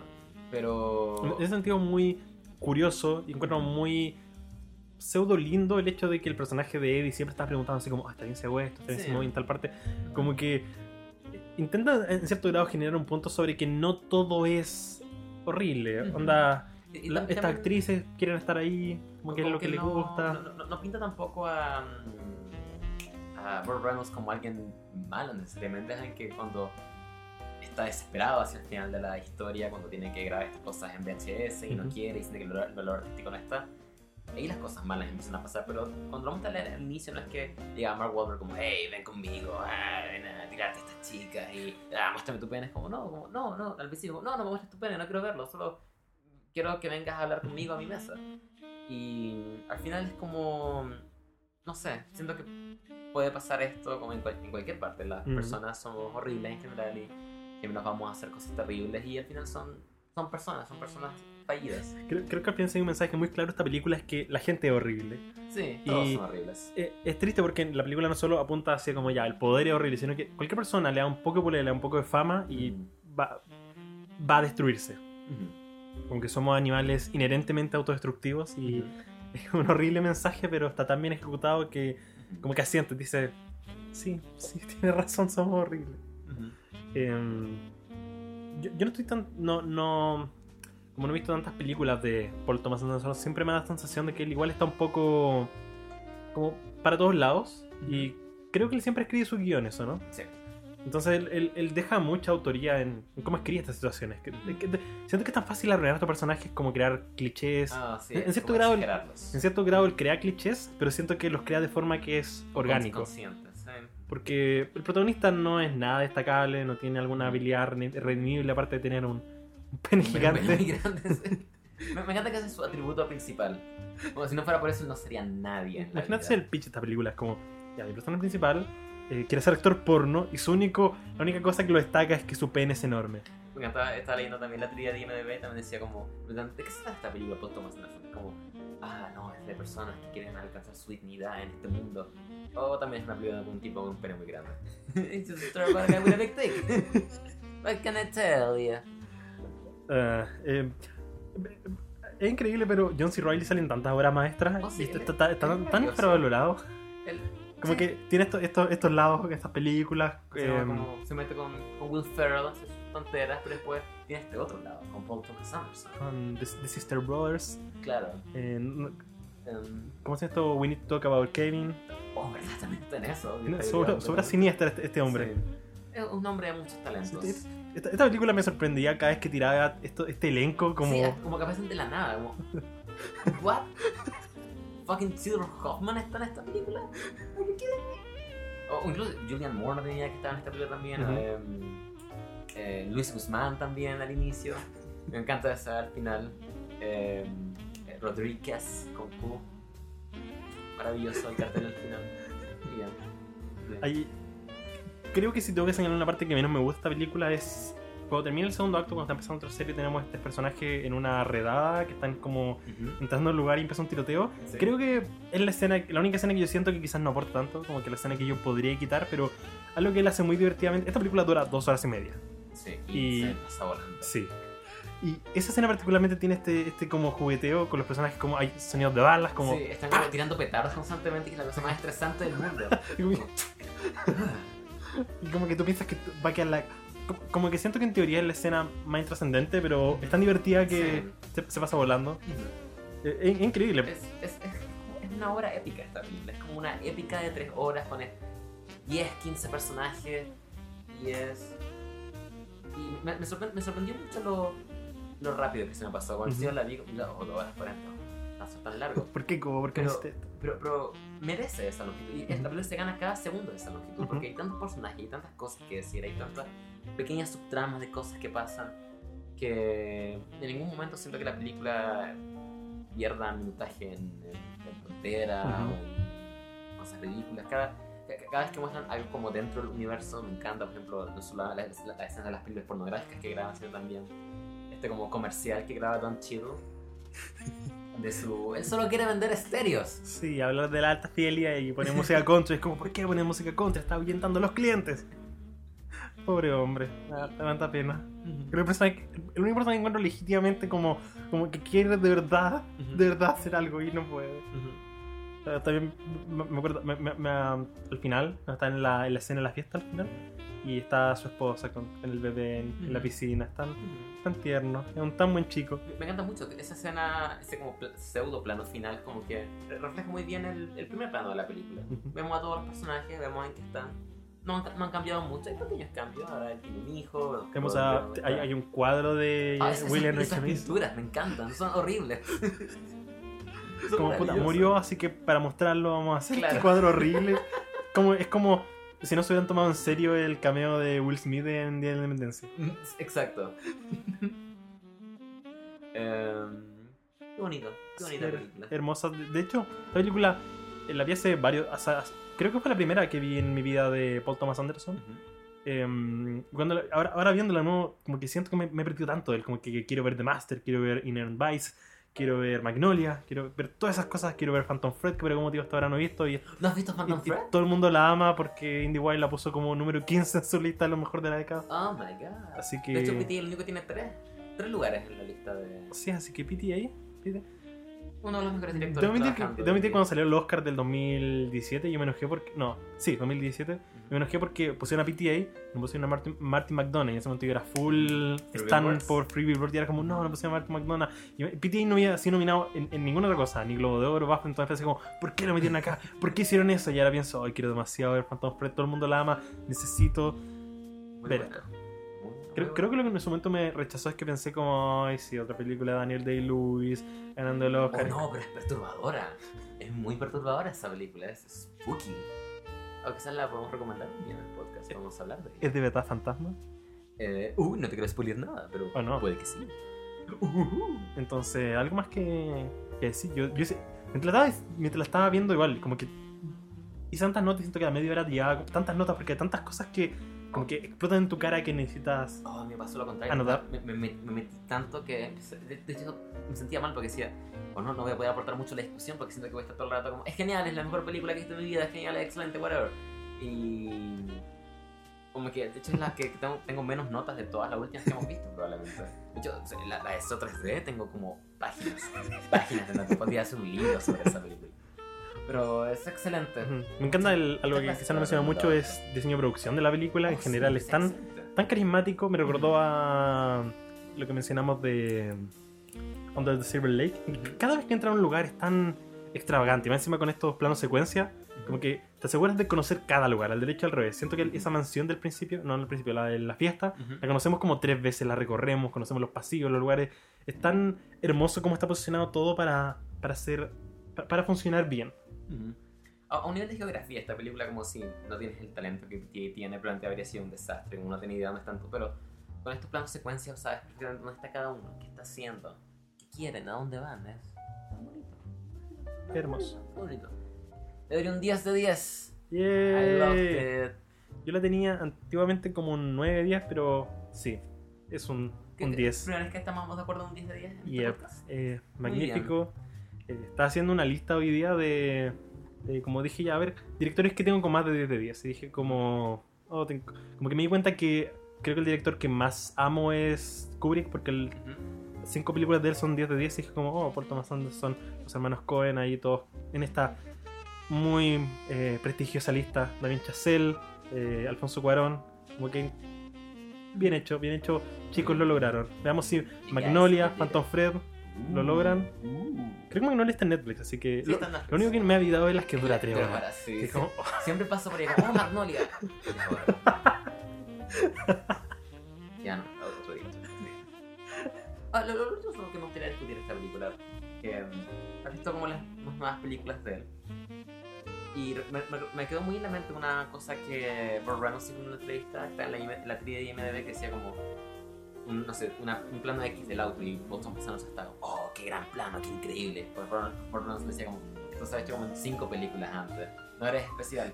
Y dirías que la dirección me, de esta me encanta que le diga eso, como Sí. pendejo weón. Di- ¿Dirías que la dirección de esta película es pretenciosa quizás? O mírenme, mírenme todos estos planos que puedo hacer, soy Paul Thomas Anderson. Creo que sí, Creo que es pretenciosa en, en el sentido en que. eh, como que la aspira demasiado. Y eso Ujú. siento que puede ser resultado muy mal, pero Pero funciona también con el Sí, tono, siento como esta, funciona, esta, creo- esta cosa es tan épica, es tan grande que siento que necesita una dirección así. sí, como, como me recuerda mucho a Drive en ese sentido. En que Drive es una película increíblemente pretenciosa, pero la adoro. Creo- o, o no sé, eh, Mother de Aronofsky. Son películas que son tan pretenciosas, pero no hay otra forma de hacerlas. No hay otra forma de Ujú. hacer este concepto tan, tan campi, tan ridículo, si no es si te atreves. Ujú. Si no, otro director quizás habría reservado, quizás habría intentado hacerlo de forma más madura. Porque eh, me parece curioso, este loco tenía una película nomás, tenía 26 años, ya está apuntando, le dijo a Bob Reynolds, te van a nominar al Oscar por esto. Yo no, te- yo no tengo las pelotas de decirle eso a ninguna A nadie. Pero él lo hizo y... sí, o sea, Taram. con 26 años, o sea, es una película que casi 3 horas, no me imagino, eso lo planifica ya. Si no tienes este guion, ¿cómo llevo esto a la pantalla? Como me abrumaría instantáneamente. Fifteen Eh, Absolute Mad Lab. magnífica. Ahora, ¿cuál es la película que tú vienes a recomendar? Eh, es una película que de hecho mencionamos en este podcast en un punto. Oh my god. ¿Tienes alguna, alguna idea de cuál puede ser? Oh no, no, na- nada, cero. ¡Es robots! ¡Vamos a ver robots! No. Absolute Mad Lab. Vamos a ver robots. We're gonna do it. En serio, esto, esto no es una Armagedón. Esto no es Armageddon, vamos a ver robots. Dirigida por alguien. Tenemos a Rodney, Manivela, la señora Cabuz y Gran Soldador. No puede ser. La tengo en DVD. Está ahí, de hecho. Ahí está. La estoy viendo, ¿no? Em, Oh, a ver, no. R, S... Estoy casi seguro que- Ahí Ahí está, ahí está, ahí está. No puede ser. Robots Dios mío. de 2004 o algo así. Em, Em, este, este está protegido por la Sal- ley. Salda- Saldana creo que es el apellido del director. ¿Es brasileño? Mira, Charlie, cuando me desperté el día de hoy, pensé en muchas cosas. Ninguna de ellas fue que me iba a recomendar robots. Es que... Espera, me- mejor película familiar del año. eh, lo, dice, lo, lo dice el, lo dice el DVD. Lo dice el DVD. ¿Podemos leer un poco la, la sinopsis del DVD? Los creadores del Ara de Hielo nos ofrecen ahora robots. Ok. Otra aventura llena de diversión. Otra aventura. Otra más. Otra aventura llena de diversión que te cautivará con su revolucionaria animación computarizada. Toy Story 4, ahí queda. Verdadero. Robots verdadero. narra la historia de Rodney Ojalata, un aspirante inventor que viaja a Ciudad Robot para conocer a su ídolo, el Gran Soldador. Me encanta que es el Gran Soldador, ¿no es? Él se llama Gran Soldador. Durante su trayecto, Rodney rápidamente hace nuevos amigos y juntos se enfrentan al malvado Ratchet, quien guiado por su madre se ha apoderado de la empresa del Gran Soldador, negando a otros, negando a otros robots las partes y repuestos que les hacen falta. ¿Será Rodney capaz de resolver la situación? Robin Williams, Ivan McGregor, Halle Berry, Mel Brooks. ¿Por qué? ¿Qué elenco? Paul Giamatti. Ah, dirigida por Chris We ah, co-dirigida por Carlos Saldana, dirigida por Chris Wedge. Oh, estoy. De, de- de hecho, James Earl Jones. Stanley Tucci. ¿Qué, es este elenco? ¿Qué está pasando acá? está Boogie Nights y está Robots en cuanto a los mejores elencos que hemos tenido. Y quiero este decir que quiero decir que soy de las pocas personas que tienen rateada positivamente esta película en Letterboxd. ¡Maravilloso! De hecho, tengo mejor rateada que tú. Yo te había recomendado esta película. ¿Qué, qué puntaje le tienes tú? Le tengo un 6, ¿Yo, yo qué le tengo? un 4 y un paque. Pero veamos cómo cambia. No, es que te, te- en verdad tengo mucho que decir de esta película. He estado, he Ah. estado muy en el mundo de robots. Me gustaría, vamos a ver también el, el corto Tour of Booty. Lo único- Ant Fans Tour of Booty. Recu- recuerdo demasiado esa escena en que mm, le, le ponen el pene a Rodney cuando recién llegue. sí. Magnífico, que eso está en una película infantil. Amo como tu, tu DVD casi parece pirata. No, es original. Como que siento que lo, vi- lo- como que el- imprimiste esto y le pusiste. No cuestiones la legitimidad de mi copia de robots. Co, bueno, la- el próximo la próxima semana vamos a estar hablando de, de robots. dirigida por Chris Wedge, del año 2004. Si no quieren perderse la discusión de robots, eh, véanla. Tienen dos semanas para hacerlo. Te- Tengo una duda que quiero, quiero Siento que confirmar. solo estoy saboteando este podcast. Desde, ¿Cuándo fue la última que recomendaste algo legítimamente? Ah, ¿te recuerdo los paraguas de Cherburgo? Y después me fui a la mierda. Después, después de eso fue Soy y ahora esto. Muy, muy Ay, Dios mío. bien. Eh, mm, Así que eso, robots. si estoy buscando algo, una información. Eh, por mientras creo- voy a leer lo, lo que viene en este DVD. Comentario en audio de Blue Sky. Ah, no. sé de quién. Pensé que había sido nominada al Oscar porque en los 2000. Si una, película, cosa. si una película animada existía, era nominada al Oscar. Onda, fucking El Espanta Tiburones fue nominada al Oscar. Como. ah, ok, pero. Robots. aparentemente ni siquiera robots. ¿Esto no fue el mismo año que el Espantatiburones, 2004? Eh, no tengo idea, voy a buscar. ¿Acaso los Oscars dijeron que el Espantatiburones es mejor que robots? De, de hecho, la tengo mejor rateada en Letterboxd, así que... Tengo un 6 de 10 al Espantatiburones en Letterboxd. La vi este año nuevo, así que eso es un, un rating fresco. Ah, bueno, eh, supongo que eso. em, nos Las pistas estaban desde el inicio de este podcast. Nos vimos, nos vemos en dos semanas. Los vimos con robots. Ahora sí, de verdad. Eh, Eh, Sí, el del 2004 fue nominada a Los Increíbles, Ujú. El Espanta Tiburones y Shrek 2. You Absolute Y no Madness. robots. No, Dos no- películas de DreamWorks en un año. Flex. y ganó Disney igual. No, no fue suficiente. Es Eh, que eso, robots. ¿Robots? Adiós. adiós. Chao. Chao. Sup- Adiós. Bye. Corte abrupto.